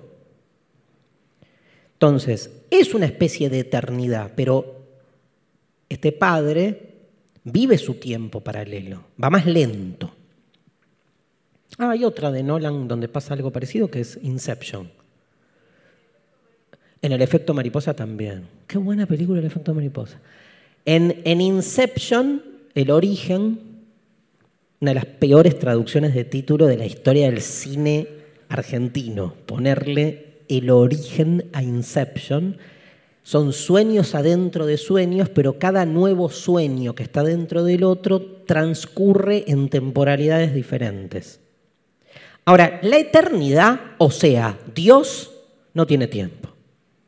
Esto significa que Dios en este momento está escuchando esta charla, está escuchando a Jesús diciéndole, Padre, ¿por qué me abandonaste? Está mirando el fin del mundo y está mirando el gol de Maradona en 1986. Todo al mismo tiempo. La eternidad supondría estar totalmente abstraído del tiempo. ¿Es posible? Imaginativamente es posible. Yo les diría, ni eso es la eternidad, porque sería algo mucho peor como detenerlo al tiempo. Y llego, y nos vamos al recreo, llego a la última de las concepciones de la eternidad. ¿No podríamos pensar que si el universo, el ser, el mundo es una totalidad, en realidad es eterno, está fuera del tiempo. Porque el tiempo transcurre adentro de esa totalidad que es lo que hay. Pero lo que hay, lo que hay, está fuera del tiempo. En realidad, si existe una totalidad y esa totalidad no es abierta, y es totalidad porque no es abierta, si fuera abierta le faltaría algo, no sería totalidad. Si hubiese una totalidad, esa totalidad por definición estaría fuera del tiempo. Si Dios es esa totalidad, y todo Dios o lo que sea, ¿no? No el Dios judeo-cristiano, la idea de absoluto, de una totalidad, existiese en sí misma, entonces no existiría el tiempo porque esa totalidad es como el Aleph de Borges, por ejemplo. Ese punto que Borges ve debajo de una escalera donde está todo. Pero si está todo, está el inicio y el fin. Y entonces no hay tiempo. Pero como acá hay tiempo, nos tomamos 10 minutos para fumar un cigarrillo, ir al baño y mandar un mensajito de texto. 10 minutos. Bueno, volvemos con... Juro no hablar más de películas en esta segunda parte, salvo una que me quedó colgada, que es El Día de la Marmota. Em, el Día de la Marmota es una película que pone en todo caso en evidencia la relación entre Em, el paso del tiempo y su detención, y en todo caso la repetición, digo, esta especie de utopía de poder detener el tiempo, tiene también sus este, consecuencias, digamos, colaterales, sus efectos colaterales, porque una de las formas de detener el tiempo es que el tiempo ingrese en lo que eh, en muchas tradiciones se conoce con la idea de eterno retorno de lo mismo. Y entonces pasaríamos a otro tipo de concepción del tiempo, más bien circular, donde una misma situación empezaría a repetirse indefinidamente. Es otra forma de eternidad, porque hay una repetición indefinida, pero donde siempre sucede lo mismo. El tema es si uno está inmerso en esa repetición o no. Si uno no está inmerso en esa repetición, le pasa lo que le pasa al personaje de eh, El Día de la Marmota, que viene bien, pero como toda película, digamos, hollywoodense, tiene que terminar bien, ¿no? Esa película hubiese sido genial si terminara mal. Este, pero lo que se genera, no les voy a contar el final, pero la vio todo el mundo, o sea, no, no spoileo nada. Pero eh, es un, un periodista, presentador del clima, que lo mandan una vez por año a un pueblo que lo odia a presentar el inicio de la primavera, creo que es, este, del invierno, del invierno, está lleno de nieve y yo digo primavera. Este, y entonces en ese pueblo hay una marmota que este, si saca el hocico para un lado o para el otro, en el pueblo está la tradición de que el invierno va a ser más corto más largo. Él odia ir ahí, entonces va y pasa todo el día ahí puteando por todo lo que le sucede. Que el agua está fría, que se va a bañar y no anda el calefón, que el desayuno es un asco, que la gente lo toca. Pasa todo un día este, y cuando llega la noche termina de hacer su trabajo este, se pelea con el camarógrafo, con todo el mundo, así tipo, digamos, un tipo, digamos, eh, harto de la vida, digamos. Y entonces, cuando vuelve para la ciudad, no puede salir este, porque hay una caída de nieve y entonces tiene que volver a el hotel que odiaba en el que pasó ese día. Y cuando al otro día se levanta, ahí me acuerdo de la canción, 600 empieza la musiquita de la radio que lo despierta y se empieza a dar cuenta que todo lo que le va sucediendo es lo mismo que le había sucedido el día anterior, pero que la gente reacciona igual, que todo lo que lo rodea se comporta del mismo modo, menos él. Pero él no puede salirse de su lugar, porque mientras él intenta por ahí generar la disrupción, digamos, todo sigue sucediendo del mismo modo. Es más fuerte la repetición de lo que él puede llegar a, generar de, diferencia. Bueno, termina el día, dice, esto es un sueño, puedo creer lo que me pasó, y se duerme para que al otro día la cosa cambie, pero no. Y esto se repite todos los días. Con un amigo estando básicamente al pedo, tratamos de contabilizar cuánto tiempo, porque no dice la película, cuánto tiempo pasó, o sea, cuántas veces se repitió el mismo día. Nos dio casi dos años, donde se repite el mismo día igual. Y lo que le genera al personaje son diferentes reacciones, desde la tristeza, el enojo, pero también cierta libertad. Hay un momento clave para mí que es cuando el tipo se da cuenta que incluso suicidándose, en un momento dice, bueno, basta, me harté y se mata. Se mete adentro de, la bañera y, y se electrocuta. Y al otro día se despierta. Y entonces dice, tengo el poder de morir. Y empieza a probar formas de suicidio total. Al otro día se despertaba. Yo lo primero que haría, yo si supiera que si me mato después revivo, empezaría a probar de esas formas. Y se tira, se deja pisar por un auto y sigue al otro día, este, vuelve a, hacer, a, pasar el mismo día. Este, al contrario que esa escena, hay un linchera que se muere. Y entonces él trata por todos los medios de que no se muera, porque a lo largo de ese día este hombre termina muriéndose de hambre, de desnutrición. Y entonces él, como sabe que todos los días él vuelve, intenta formas, le da de comer, lo lleva al médico, pero bueno, era el día que este hombre iba a morir, o sea que haga lo que él haga, igual se le iba a morir. Lo mejor, igual claramente, es cómo seduce a su productora a la que le va sacando información día a día y al otro día hace uso de esa información y arma todo un operativo para seducirla. Este, pero bueno, no les cuento el final. Simplemente les leo de dónde sale esta idea, porque como todo es una referencia a otra cosa, vamos a Nietzsche. Un texto, uno solo les leo hoy, de la Galla Ciencia, parágrafo 341, la carga más pesada. Este texto es El Día de la Marmota, este texto son, hay mucha literatura de algún modo que refiere a este texto. ¿Qué nos dice Nietzsche y qué respondemos? ¿Qué dirías si un día o una noche se apareciera furtivamente un demonio en tu más honda soledad y te dijera lo siguiente, dos puntos.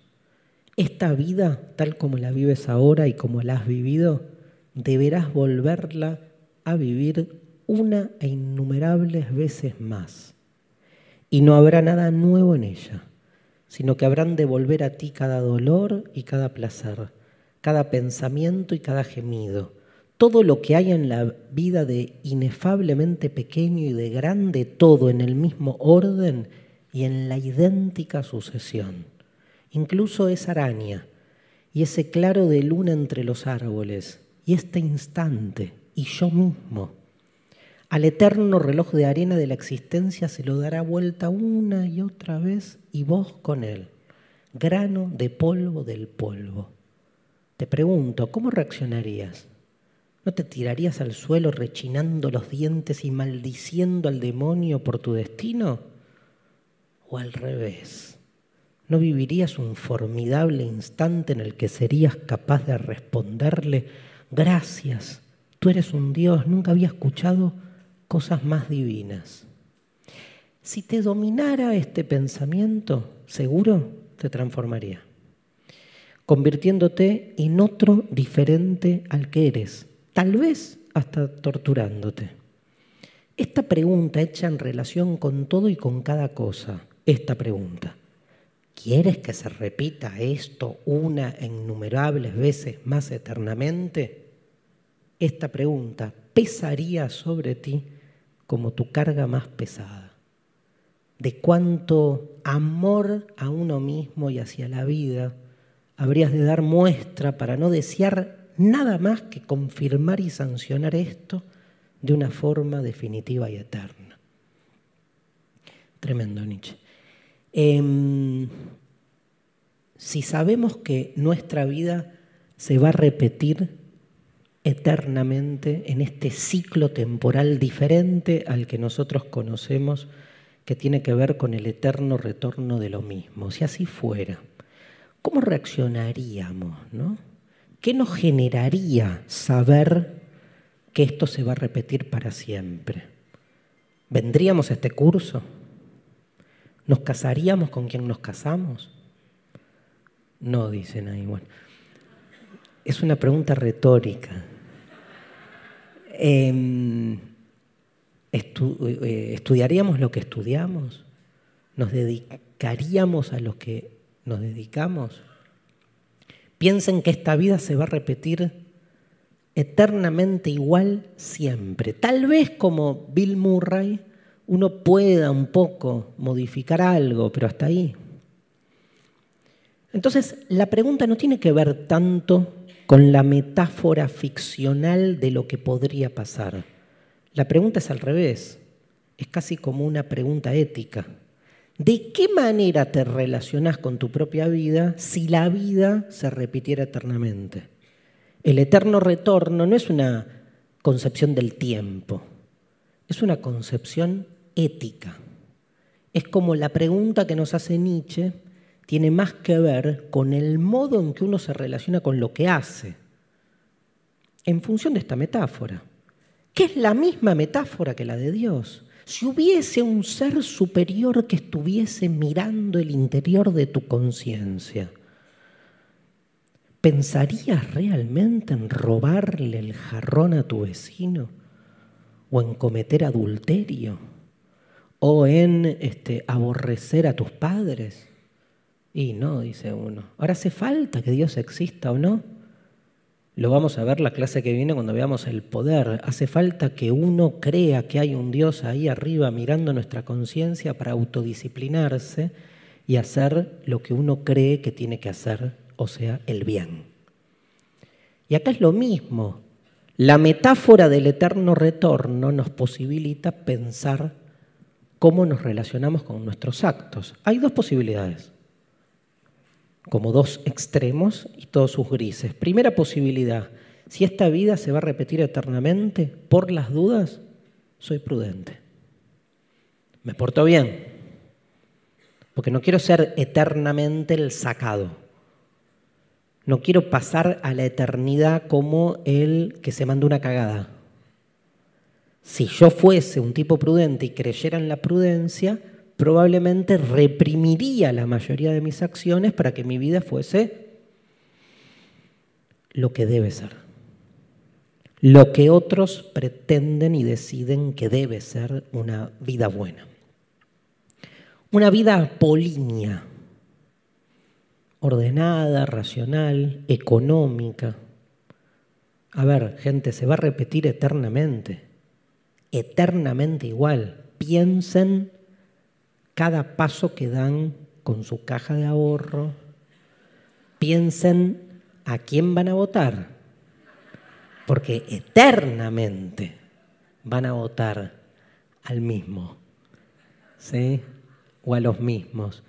Digamos, ¿serían hinchas de esos clubes de fútbol de los que son hinchas?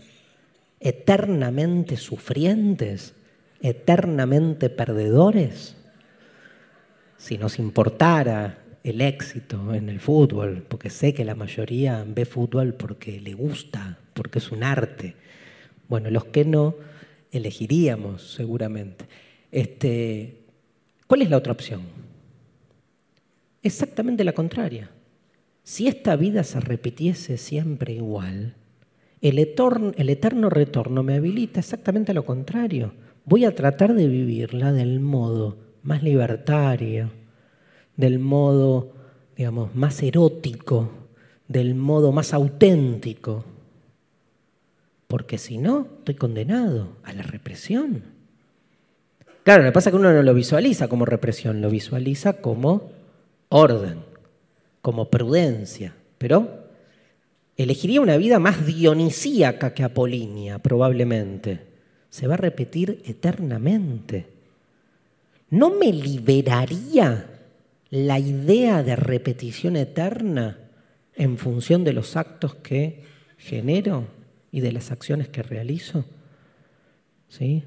¿No las haría desde un lugar mucho más libre? ¿No buscaría una relación mucho más libre con mis acciones sabiendo que eternamente las voy a padecer, pero en el sentido de, que voy a tener que convivir con ellas? Eso está buena la pregunta, porque define como dos modalidades del ser, ¿no?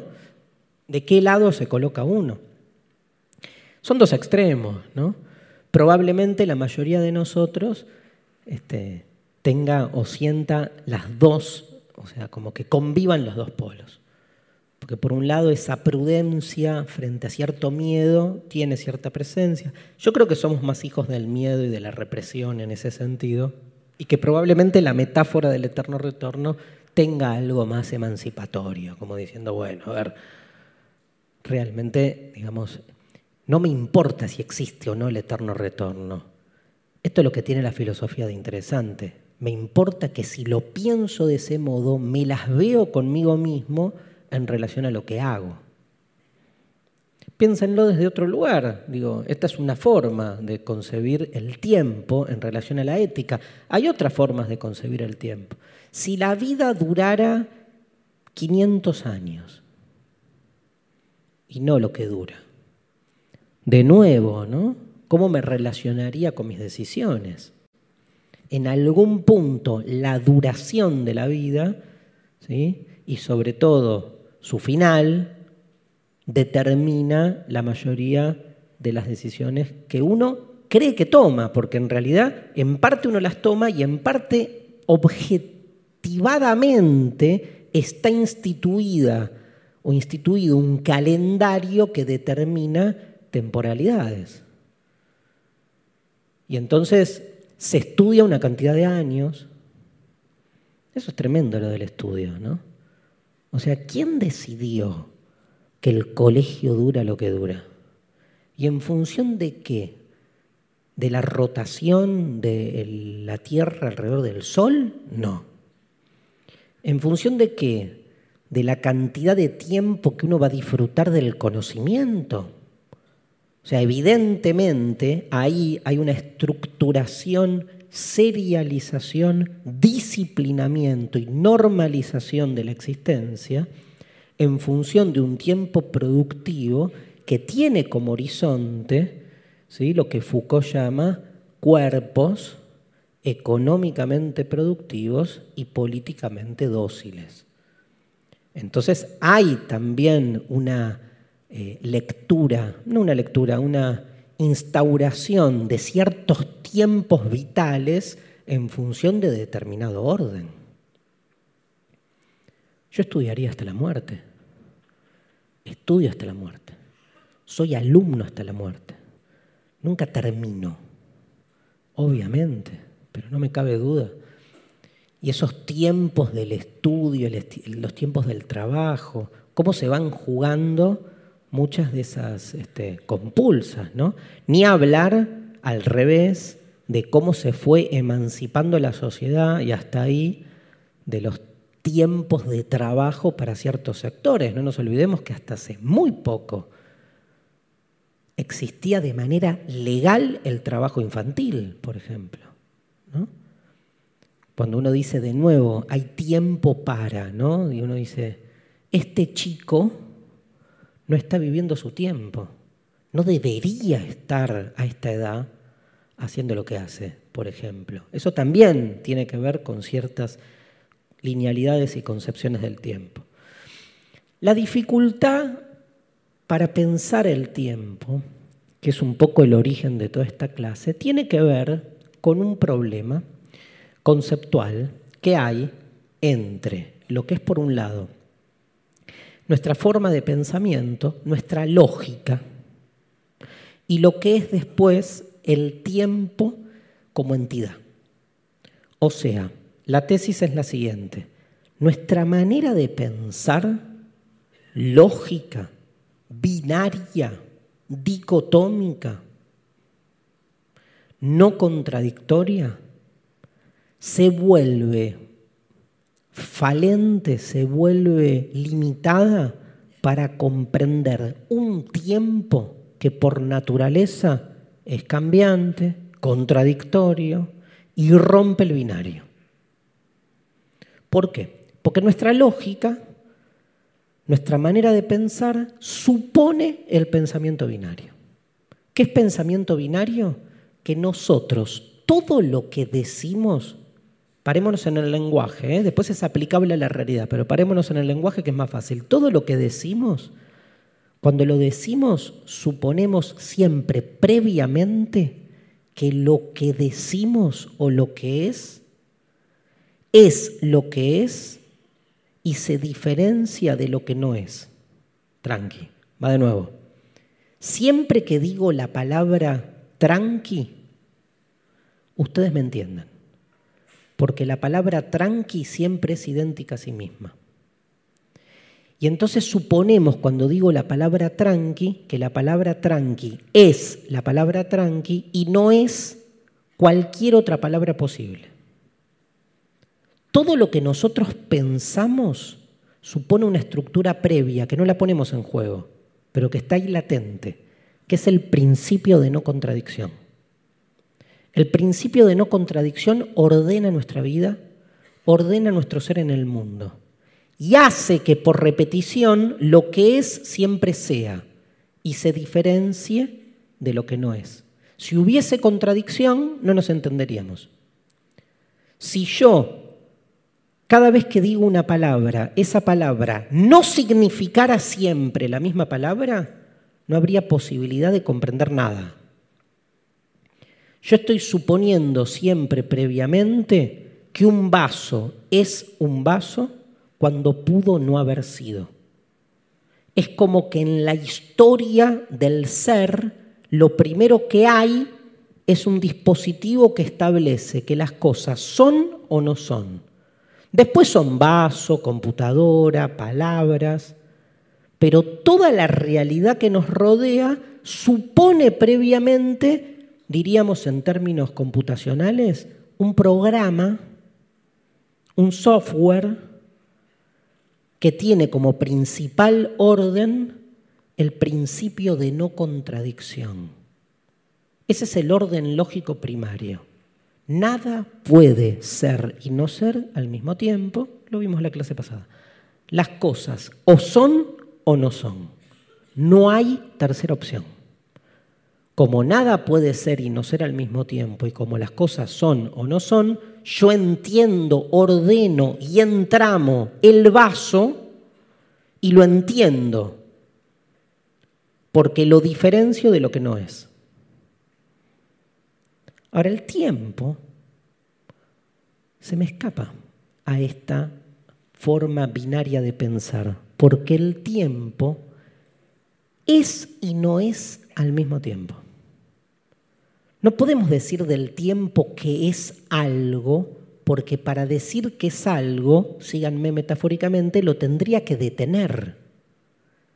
Heidegger dice, el tiempo no es, el tiempo se da y deviene. Aristóteles define al tiempo como la medida del movimiento. O sea, el tiempo está siempre yendo, deviniendo. ¿Cómo hago para caracterizarlo? Debería detenerlo. Ningún dique conceptual, ninguna palabra, las palabras, las palabras detienen la realidad. Las palabras encorsetan a la realidad, la estructuran, la ordenan, pero al mismo tiempo la estabilizan. Pero el tiempo va y no hay palabra que sostenga ese devenir que desborda cualquier clasificación posible. ¿Cómo hago para explicar algo que al mismo tiempo está siendo y no siendo. Me alcanza esta lógica para comprender una figura tan anómala como la del tiempo, que ni es ni no es, sino que al mismo tiempo está siendo y no siendo. ¿Y por qué digo esto? Porque fíjense que el tiempo como medida del movimiento, como medida del cambio, ahora vamos a ver el tema de la medida, pero como medida del cambio, remite a una explicación bien metafísica. Cuando yo digo, tomemos eh, cualquier cambio posible, tomemos este cambio. Ven que el vaso está acá y ahora lo cambio de lugar, lo llevo acá. En este caso, Empecemos de nuevo. El vaso es acá, no es acá atrás. Vamos a generar el cambio de lugar. El vaso ya no es más donde era y pasó a ser donde antes no era. O sea, ¿cómo explico el cambio como pasaje del ser al no ser y del no ser al ser? Todo cambio supone siempre este movimiento o este traspaso del ser al no ser. Si hay cambio, ninguna de las dos, de los dos polos permanece estático. Por eso muchos filósofos como Hegel, por ejemplo, entienden que el devenir o el cambio es primero al ser y al no ser. Porque yo entiendo que algo sea o no sea en la medida en que pueda ir y venir de lo que es a lo que no es y viceversa. El ser y el no ser son dos momentos del devenir. Pero si hay cambio, si hay devenir, si hay movimiento, hay tiempo. Porque el cambio supone una secuencia, supone como mínimo una linealidad. Esto pasó de acá a acá en un segundo el tiempo vendría a ser como la trama que posibilita que las cosas cambien. Y Aristóteles se la juega más y dice, ese tiempo en el que las cosas cambian, en el que las cosas se mueven, es medible. Por eso llama Aristóteles al tiempo fácil la medida del cambio, del movimiento. Es lo que nos permite comprender, o sea, sin cambio no hay tiempo. El cambio o el devenir es lo que nos permite comprender el tiempo. ¿Qué dice San Agustín, que es posterior a Aristóteles? Dice, no, justamente todo este planteo hace incomprensible al tiempo y da sus famosas reflexiones sobre el tiempo que pueden resumirse de este modo. Dice San Agustín lo siguiente, ¿qué es el tiempo? se pregunta. ¿Conocen las reflexiones de San Agustín sobre el tiempo? Bueno, lo primero ya lo dije en la primera parte. Lo primero que dice San Agustín es el tiempo es algo muy íntimo, muy inmediato, del que todos podemos dar fe y conocimiento directo, pero nos cuesta muchísimo poder explicarlo, desplegarlo en conceptos. ¿Y por qué sucede esto? Y acá viene su famosa, su reflexión más famosa es esta que tiene que ver con todo lo que dije recién del cuestionamiento a la lógica binaria. Podemos dividir el tiempo, dice San Agustín en tres dimensiones, pasado, presente y futuro. Ayer, hoy, mañana. ¿Qué es el pasado? El pasado no es porque si yo le diera entidad al pasado y afirmara el ser del pasado, si el pasado fuera algo, no sería el pasado, estaría siendo hoy. O sea, ¿qué es lo que pasó? Lo que pasó es algo que en su momento fue, era, pero hoy ya no es nada. Estrictamente hablando, el pasado no es nada. Todos tenemos detrás un pasado propio y universal. Ese pasado ya no está. ¿Puedo afirmar el ser del pasado? No. ¿Tengo el pasado dónde? En la memoria, en el recuerdo, en una foto, en un video. Pero en términos absolutos el pasado no es nada. Es tremendo eso. Es tremendo, porque en el fondo es razonable lo que dice para mí San Agustín. Lo que pasó, pasó. Después nos peleamos desde el presente cuando abordamos qué es lo que pasó. Pero es otra pelea que damos en el presente sobre lo que pasó. Lo que pasó puede dejar testimonio, lo que quieras, pero ya pasó. El pasado no es nada. ¿Y el futuro? Y el futuro es lo que va a venir. ¿Y cuál es el ser del futuro?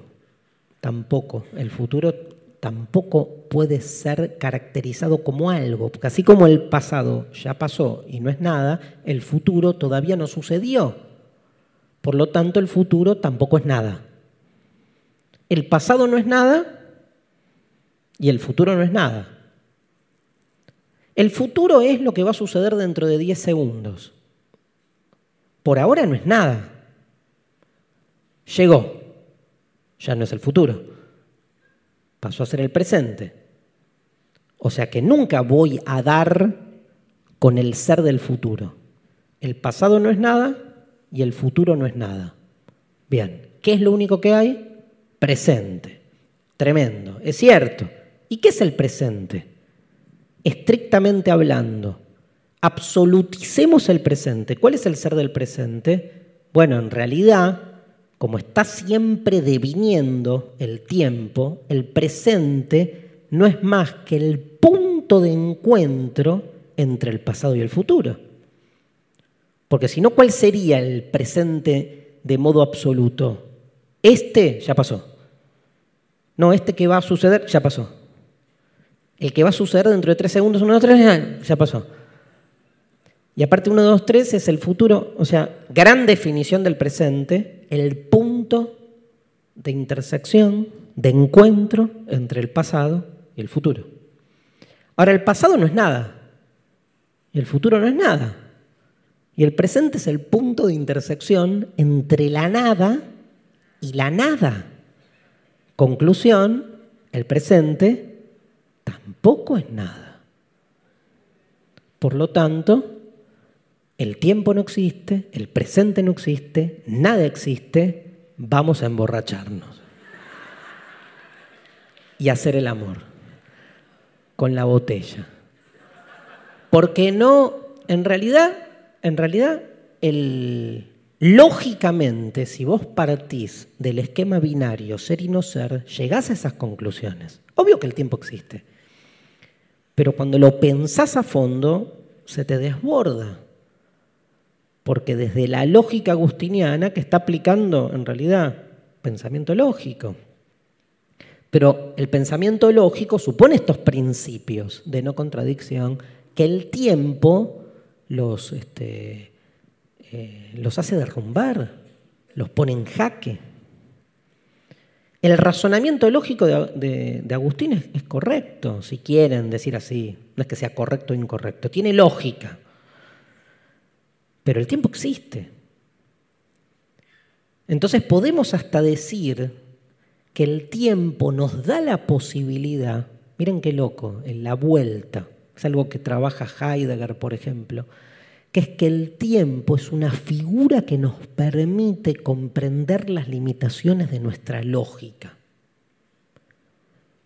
Damos vuelta al esquema. Cuando queremos pensar al tiempo y nos damos, y nos damos cuenta que no podemos, lo que al mismo tiempo nos damos cuenta es que no lo podemos todo. El tiempo siempre tiene algo, perdón que lo diga así, ¿eh? pero siempre tiene algo religioso, algo excedente. Hay algo que nos excede en el tiempo, que no lo podemos explicar. No religioso dogmático, religioso en el sentido de que hay algo existencial, que escapa la posibilidad de que nuestra lógica lo, verbo asir, de que nuestra lógica lo asa. Tiro en los huevos, asa es. Asa, lo tome. ¿Lo qué? Lo aprehenda, lo aprehenda. Pero ¿por qué no puedo usar el verbo asir? Porque da asa. Bueno, horrible. Entonces, es, lo puede hacer, gracias. Escapa al escaparse el tiempo a nuestra forma de conocer lógica, nos permite volver sobre nosotros mismos y decir, ah, mira, mira qué cagada nuestra lógica. Otra figura, que no di este tema eh, en este seminario, pero lo meteremos en otro, es la cuestión del otro, la otredad. La otredad es otra figura que no cierra a la lógica. Lo hemos visto en muchas clases. Cuando quiero, el tiempo es un otro. Claramente el tiempo está revestido de todas las características de la otredad, porque cuando quiero comprenderlo al tiempo, ya no es el tiempo. Lo volví parte de mis categorías lógicas para comprenderlo. Le di sustancia, digo, el tiempo es largo, el tiempo es lindo. No, el tiempo no es, es y no es al mismo tiempo, entonces no puede ser. Entonces lo traduzco etnofilocéntricamente a mis categorías para poder darle sentido, pero en ese caso y en ese acto lo pierdo. Hay otra em, dentro de esta línea, de estas contradicciones, hemos nombrado una antes, en la primera parte, que le voy a dar nombre, que es lo que se llama la aporía de Ricard. Paul Ricard, Rico Eur, Rico Eur. Es un filósofo francés, tiene un libro que se llama Tiempo y Narración, donde habla de todo esto y quiero volver sobre el final de la clase en esta separación entre dos maneras de concebir al tiempo, que es por un lado el tiempo subjetivo y por otro lado el tiempo objetivo. Ricard lo que dice es que es imposible resolver la aporía, la paradoja, entre ambas formas de temporalidad. O sea, todos sabemos que nuestra forma de relacionarnos con el tiempo es siempre desde nuestro tiempo vivido. el presente, el pasado y el futuro es para nosotros. Eso se llama tiempo subjetivo. Pero en paralelo, uno puede tomar a lo Newton la idea de tiempo absoluto, que es pensar al tiempo como una línea, una línea que viene sucediendo y una línea que nos genera un problema. En esa línea del tiempo que viene sucediendo, ¿cuál es el presente? En esa línea de secuencias homogéneas y vacías, ¿dónde pongo el presente? Siempre que yo instauro que hay un presente, lo instauro desde mi presente.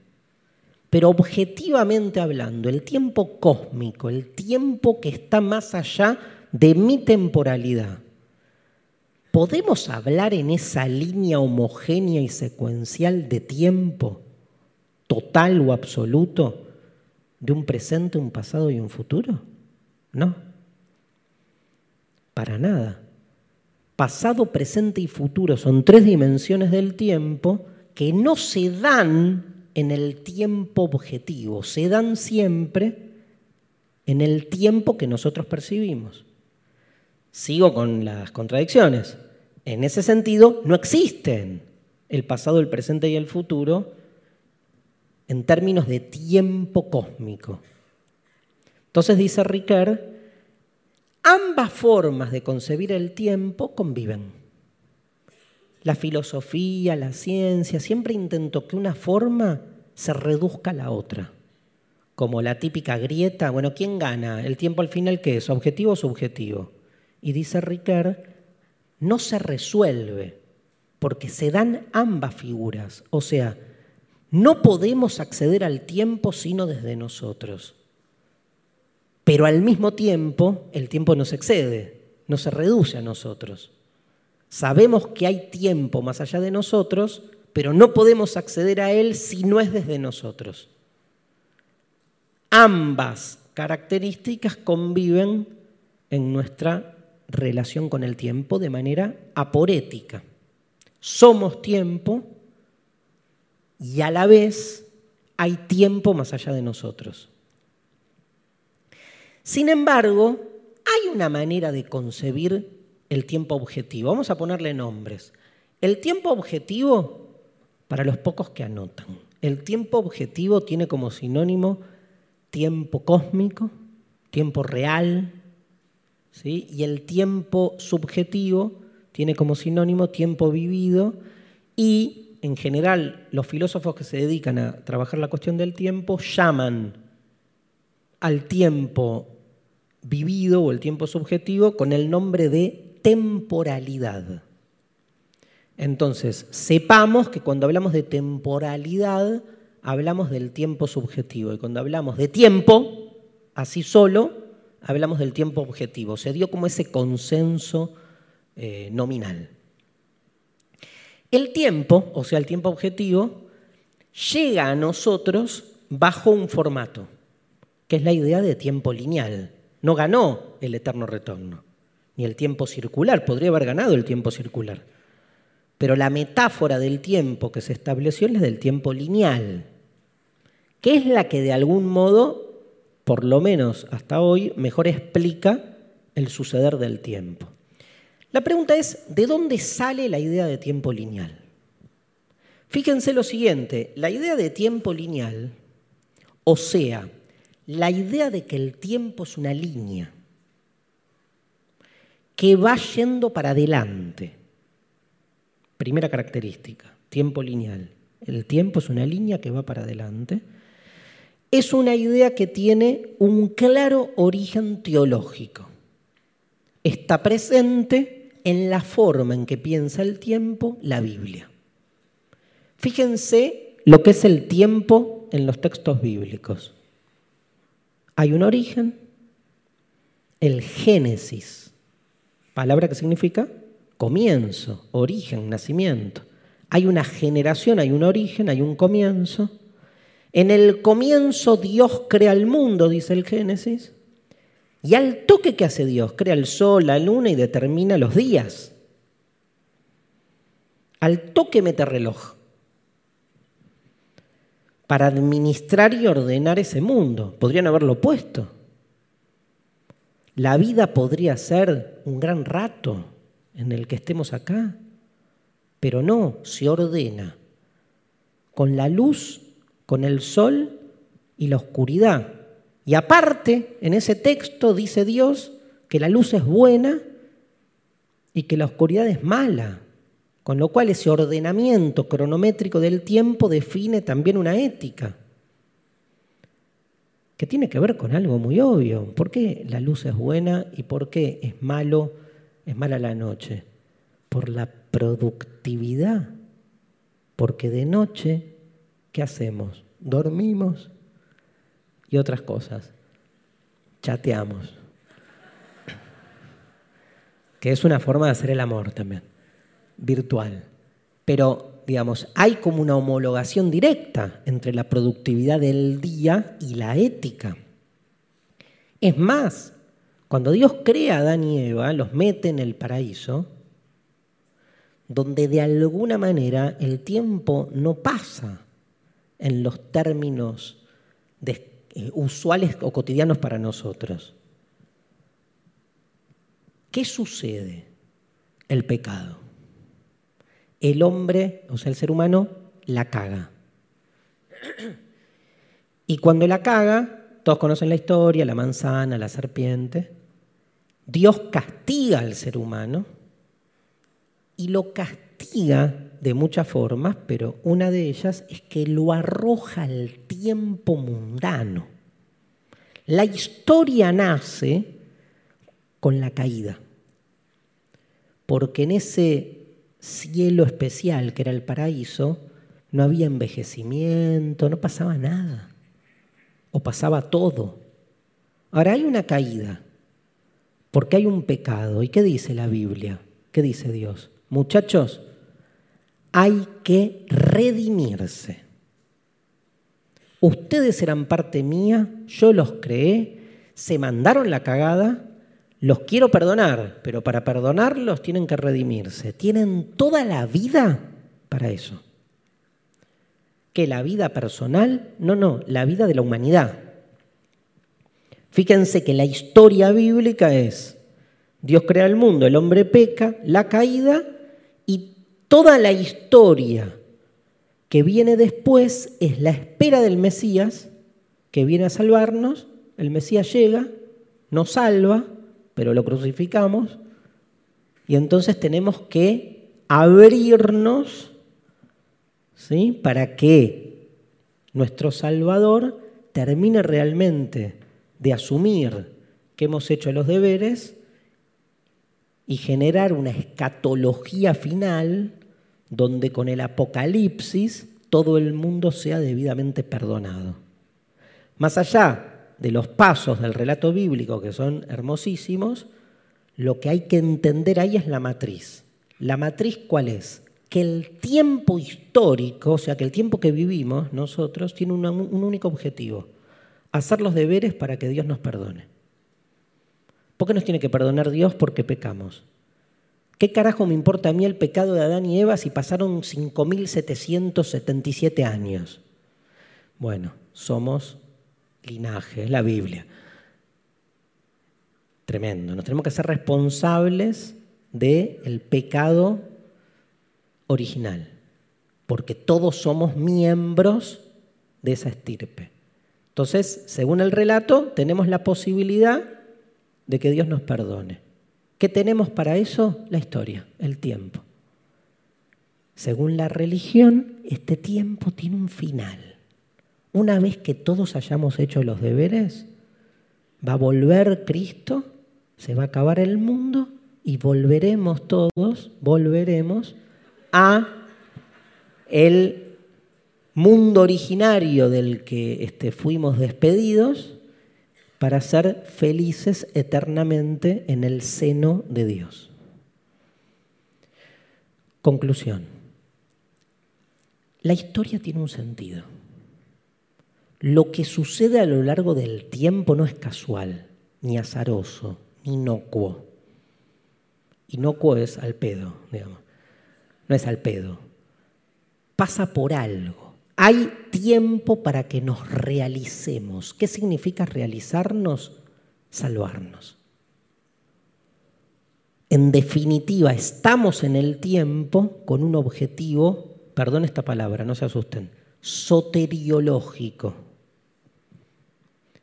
¿Qué mierda es soteriológico? Salvífico.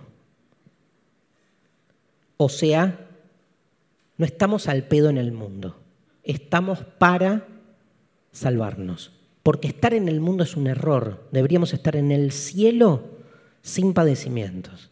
Pero nos tocó esto, por culpa de Adán y Eva. Nos tocó el cuerpo, nos tocó la limitación, nos tocó el hambre, nos tocó el amor. Todas esas limitaciones que nos hacen padecer. Entonces hay que salvarse, tenemos el tiempo para eso. Salvémonos, ¿qué hay que hacer? Rezar, ser bueno, no cometer adulterio. Todas las reglas que nos dicen que nos van a salvar. Esa es la matriz teológica del tiempo lineal. ¿Qué pasó después? murió Dios. La religión perdió peso, el mundo se modernizó, se provocó, se produjo el proceso de secularización de la cultura. El mundo se volvió laico, secular, moderno, racional. La religión se volvió un asunto privado. Ok, entonces ¿para qué me contaste todo el relato soteriológico del Cristo y la pindonga? porque la matriz del tiempo permanece. Ya no hay Dios, no hay Adán, no hay Cristo, no hay nada, pero la matriz del tiempo permanece. ¿Cómo permanece? Sí, fíjate, venimos a este mundo, ¿para qué? Para realizarnos. ¿Y quién dijo? ¿Y qué es realizarnos? No sé, tenés toda la vida para eso. Y la vida tiene sentido si a lo largo de esa línea que empieza de bebé y termina de viejito, lográs cumplir un propósito. A ver, perdón, ¿quién dijo que yo vine a este mundo para ser un producto de una cadena de montaje que va estructurándome en un supuesto propósito final que debo realizar? Es una metáfora que tiene una fuerte presencia teológica secularizada. ¿Por qué no pensar al tiempo desde otra, desde otra perspectiva? Donde lo que yo voy viviendo cada día es momentos. Y cada día vale por sí mismo. ¿Por qué tengo que conectar un momento con el otro? Porque la concepción lineal del tiempo supone, además de la linealidad, dos características más que provienen de su fuente teológica. Que el tiempo, además de ser lineal, tiene que ser productivo y finalista. En filosofía se dice teleológico, no teológico, ¿eh? teleológico. Viene de telos, que en griego es finalidad, que tiene un sentido que la, secuencia del tiempo supone la realización de algo. La historia tiene un sentido. Pero nuestra historia personal tiene que tener un sentido entonces. Si no estamos de casualidad. Y si no nos conectamos cada uno de los días. Perdón, liberación, ¿no? Ojalá cada día fuese único y cada momento y no estar todo el tiempo entramándolo con el momento anterior y el momento posterior en una especie de linealidad productiva y teleológica que define que uno viene a este mundo para realizar una especie de naturaleza que no se sabe cuándo uno lo logra, porque al final, realices lo que realices, te morís. Entonces no será esta concepción productivista y teleológica de, che, hay que aprovechar el tiempo, mira que es fundamental a lo largo de la vida generar algo, ¿no será una manera, casi les diría, farmacológica de poder soportar un tiempo que en realidad puede pensarse de manera discontinua? La continuidad a mí me suena a Dios, me suena a religión, me suena a orden, me suena a capitalismo, me suena a productividad. Miren si cada día empezáramos de nuevo.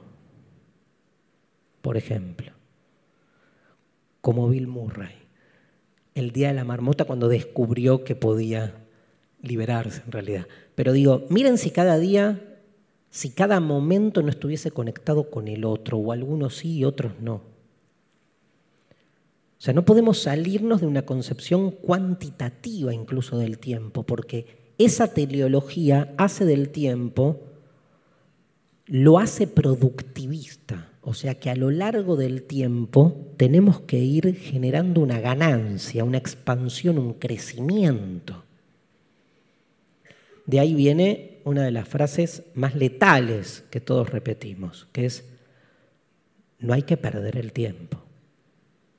¿Qué es perder el tiempo? Es salirse de esa secuencialidad. ¿Podemos salir de esa secuencialidad? El tema de, por ejemplo, hay un filósofo llamado Epicuro. Epicuro dice que tenemos que relacionarnos con nuestras acciones como si fuese la primera vez que las realizamos. Entonces, por ejemplo, digamos, uno vuelve a su casa hoy a la noche, se cocina y en vez de hacer la automática, el automático movimiento de cocinar, porque uno ya está acostumbrado y amaestrado y domesticado en el arte de la cocina, se relaciona con su acción como si fuese la primera vez. Bueno, pero no es la primera vez, porque cocino todos los días, ya sé, hace el trabajito, dice Picuro. Obviamente, la rutinización de la existencia te lleva a la repetición, hace el trabajito. Es un esfuerzo, ¿eh? Lo fácil es cocinar como siempre. Haz el esfuercito. ¿Qué se hace el esfuercito? Relacionate con esa acción como si fuese la primera vez, no como no sé cocinar, sino conectado, desde otro lugar. Mañana tengo que ir a trabajar la puta que los parió. Ok, saca la puta que los parió y pensá en ese primer día que fuiste a trabajar. ¿Te acordás cuando te gustaba ir a trabajar? ¿Te acordás cuando te gustaba ir a dar clase? Esa primera vez, 24 años la primera clase, volviste a tu casa conmovido, tus viejos te preguntaron, ¿y? Y vos le dijiste medio llorando, quiero ser esto toda mi vida. Y tres años después, quiero otra vida.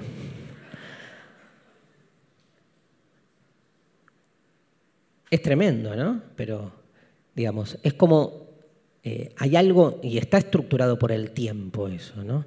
Ni hablar de los vínculos, ¿no? De los, sobre todo de esas, de esas relaciones que llevan muchos años, ¿no? La recuperación, ¿no? De, de la primera vez. Estoy por irme a la guarangada absoluta, pero me estoy controlando. Los besos, ¿no? Los besos son tremendos. ¿Vieron cuando uno está hace 20 años con una persona, el beso se volvió una especie de musculatura repetitiva? Dame un beso, dale. ¿Qué es eso? Un chicle, no sé. Qué difícil, ¿no? Eh, pero bueno, tiene que ver con romper también con la idea de tiempo productivo en algún punto. Se puede, hay maneras, este, por ejemplo, acá tengo, por ejemplo, em, la religión misma tiene, fíjense que tomemos el ejemplo del judaísmo ahora, que tiene un día sagrado, que es el sábado, el Shabbat. En la tradición judía, ¿qué se hace el sábado? Nada. ¿Cómo nada? ¿Pero qué hace? Nada. ¿Por qué? Es porque trabajaste los seis días restantes de la semana. Y entonces hay un día en el que parás. Y la sensación que uno tiene es de desesperación, que es lo que nos pasa el domingo, que es lo mismo, ¿no? ¿Qué pasa el domingo? Y el domingo está buenísimo, no hacemos nada. Tres horas te bancas. La cuarta hora empieza, sobre todo a la tarde, empieza a subir la angustia dominical. ¿Y qué es lo que te angustia? Es que uno está acostumbrado a estar los otros seis días como una maquinita aprovechando el tiempo. ¿Y el domingo qué haces? Nada.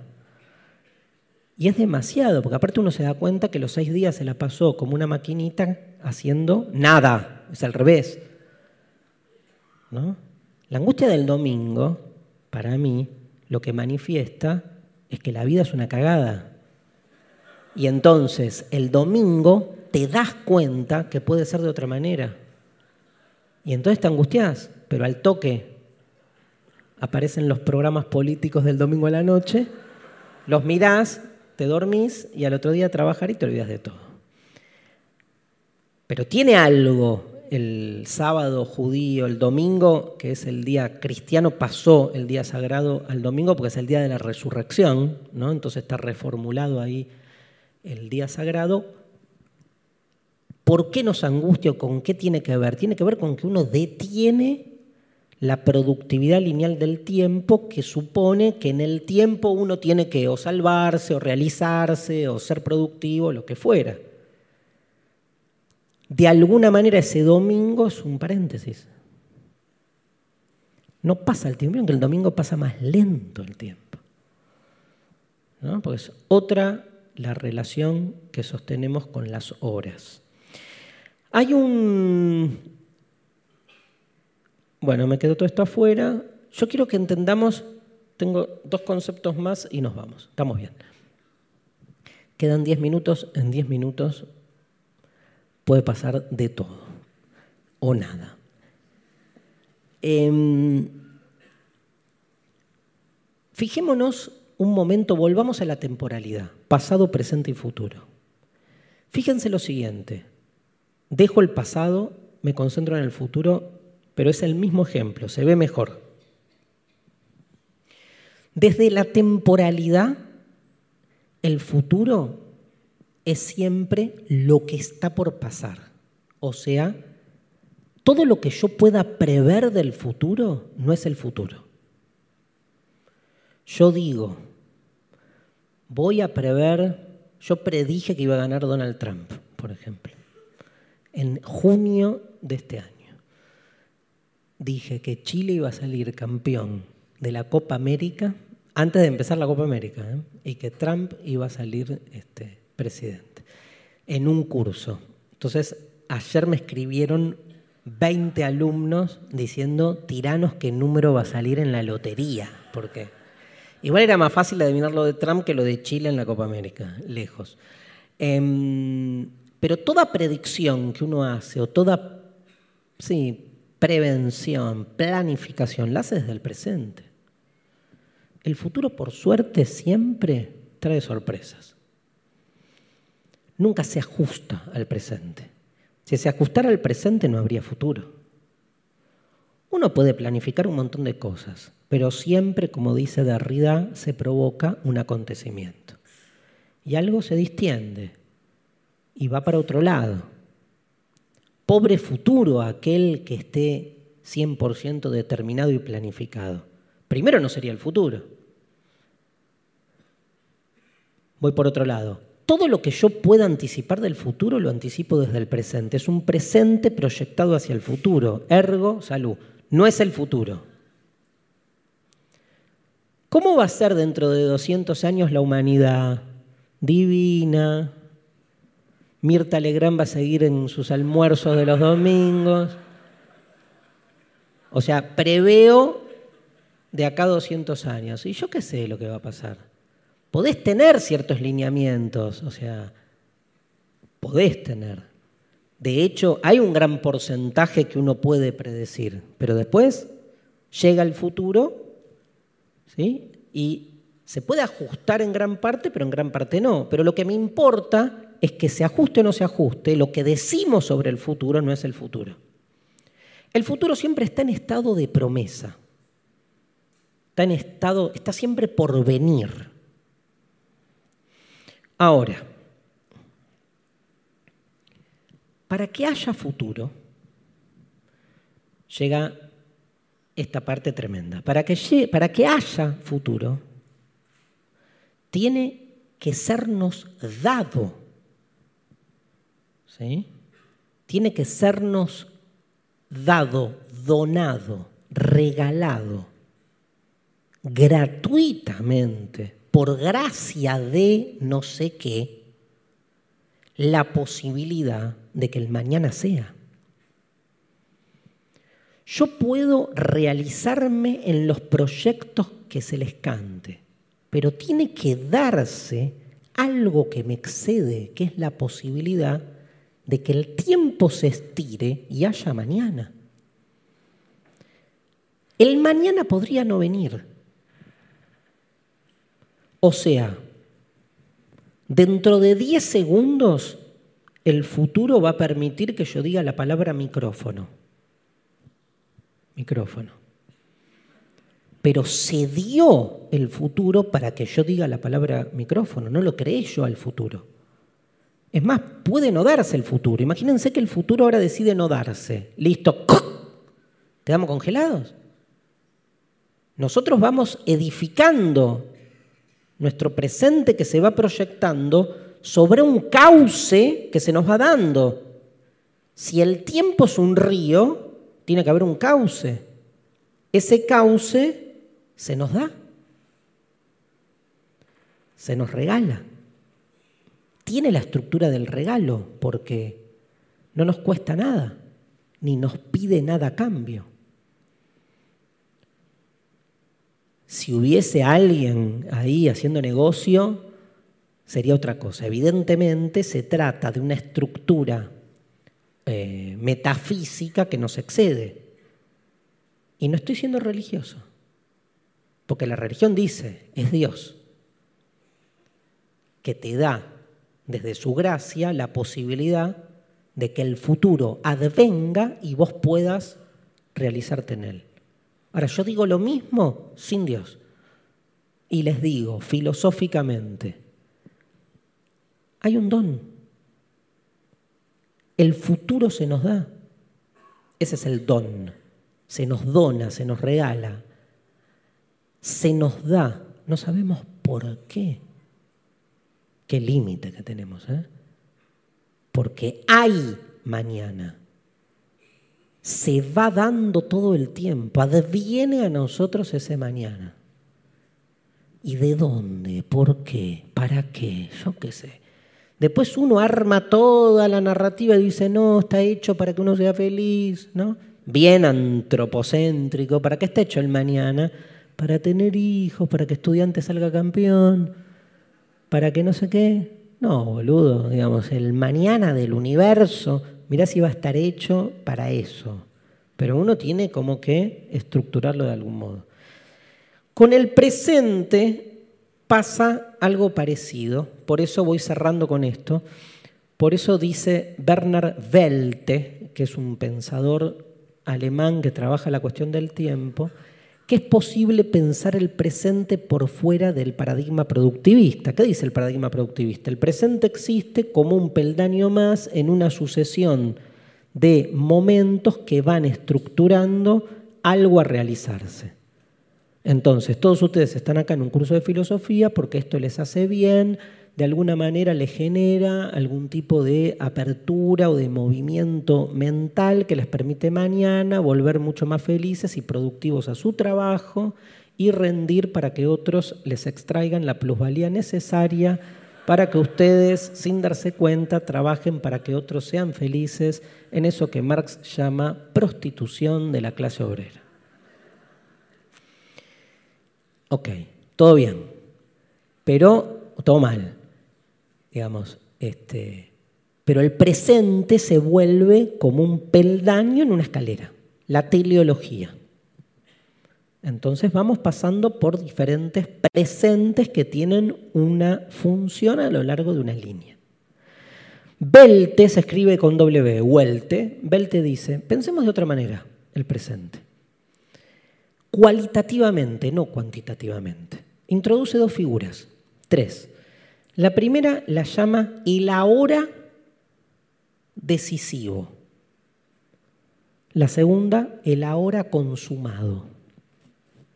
Y la tercera, que la trabajamos en desencajados, que es la figura del rato. La figura del ahora decisivo, dice Belte. A lo largo de la vida hay cuatro o cinco momentos decisivos. Que uno sabe, direcciona el sentido en función de ese momento y cuando vive ese momento está diciendo, wow, hoy era el día. Y no solo toma conciencia de que está sucediendo ese momento, sino está tomando conciencia al mismo tiempo de que está sucediendo el tiempo, de que el tiempo se está manifestando en ese día que se da como ahora. Por ejemplo, me pasó el otro día que... Tremendo lo voy a decir. A una pareja. No importa. Casé a una pareja.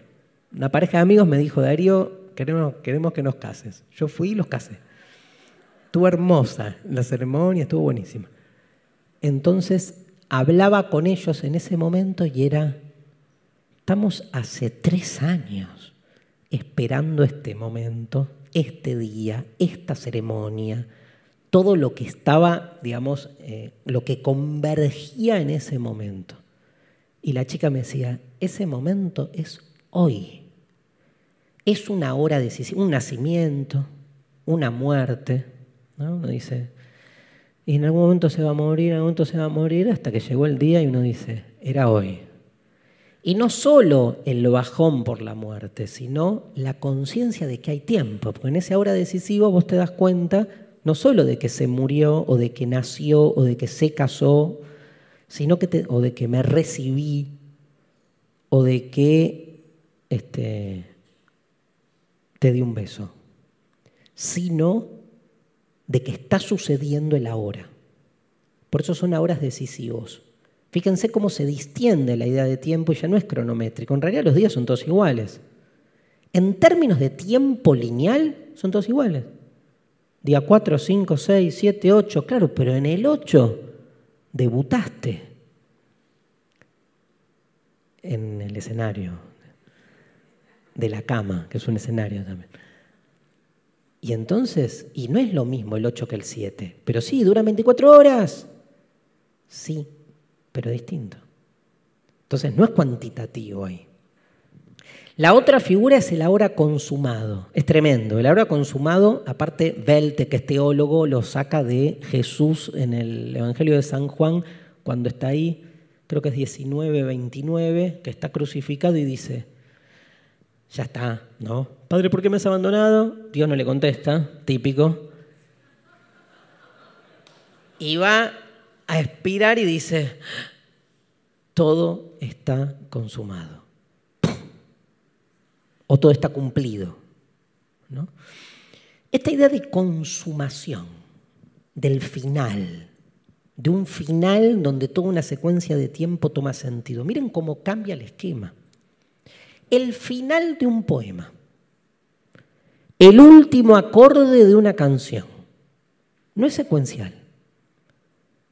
Yo puedo dividir una canción en, dividirla en segundos. El último segundo de una canción no es igual al segundo cuatro ni al segundo del medio, porque el último segundo de la canción consuma la canción, la realiza. Si la vida fuese una sucesión homogénea de momentos, cada momento valdría lo mismo. Pero hay un momento que consuma la totalidad de los momentos. Para Belte es la muerte. Entonces, morirse no es un momento más, es el momento que le da sentido a todo lo que fue. Uno lo piensa al revés, uno piensa, ay, cuando me, me muero, cuando me morí, me muero y entonces ya no puedo seguir siendo yo. No, boludo, sos vos porque te vas a morir y decidís hacer lo que haces en función de esa duración. Entonces la muerte es como el final de un poema. Termina ahí. ese ahora consumado muestra, porque aparte es ese momento, es ese segundo, que no deja de ser un segundo. Miren qué loco, digo, en términos de, de tiempo, no deja de ser un segundo igual a este segundo que no pasó nada. Así como, miren, va a pasar dentro de tres segundos, dentro de diez segundos, va a pasar este segundo donde vamos a estar en silencio. Ese segundo que pasó en términos formales es igual al segundo en el que cada uno de ustedes se va a morir. Porque cuando llegue la muerte va a ser en un segundo, igual a este segundo.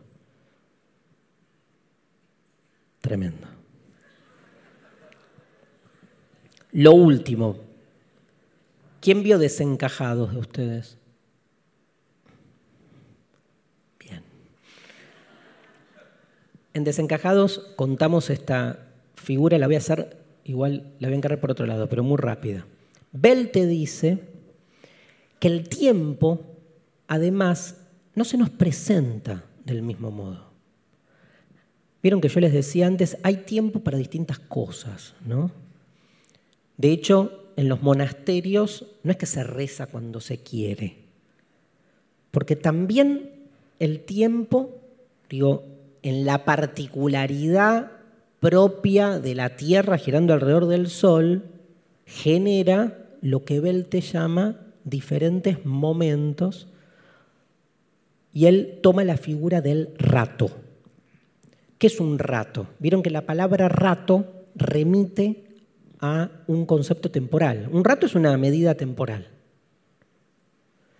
Pero ¿cuánto mide? ¿Cuánto dura un rato? Es una figura temporal que en realidad no es cuantitativa. Porque yo digo, bueno, ahora me tomo un rato y me voy a dar una vuelta. ¿Qué significa me tomo un rato? Me tomo una cantidad de tiempo. ¿Cuánto? Y en realidad no hay cuánto. Porque si digo me tomo cinco minutos o siete minutos con 40 segundos y me voy a dar una vuelta, no tiene la misma fuerza que tiene cuando digo me tomo un rato y me voy a tomar un vino. Ese rato, en el uso cotidiano del término, se está peleando contra el tiempo productivo. Es un tiempo que en realidad no tiene medida, sino que busca sustraerse a la medición productiva del tiempo tomarme un rato para ir a caminar por la noche o para estar con mis hijos o para leer un libro, si le pusiera cronómetro no es un rato, es una actividad secuencial más de todas las actividades que realizo. Ahora, cuando digo, no, no, no, para, porque siempre es hasta acá, me tomo un rato. ¿Qué hago? Nada. Me tomo un rato de nada. Hay en ese modo de hablar del rato algo emancipatorio. Es como que, digamos, intencionalmente utilizo un concepto que aunque habla del tiempo, al mismo tiempo no dura. Incluso les diría, y dice Belte, que si uno pensara la vida no como una sucesión productiva de momentos, sino como un gran rato que uno se toma y que a uno le dan esa posibilidad, probablemente, digamos, no sé si lo disfrutaríamos más, pero encontraríamos perspectivas diferentes a los condicionamientos que han hecho del tiempo una variable más de nuestra dominación. Muchísimas gracias.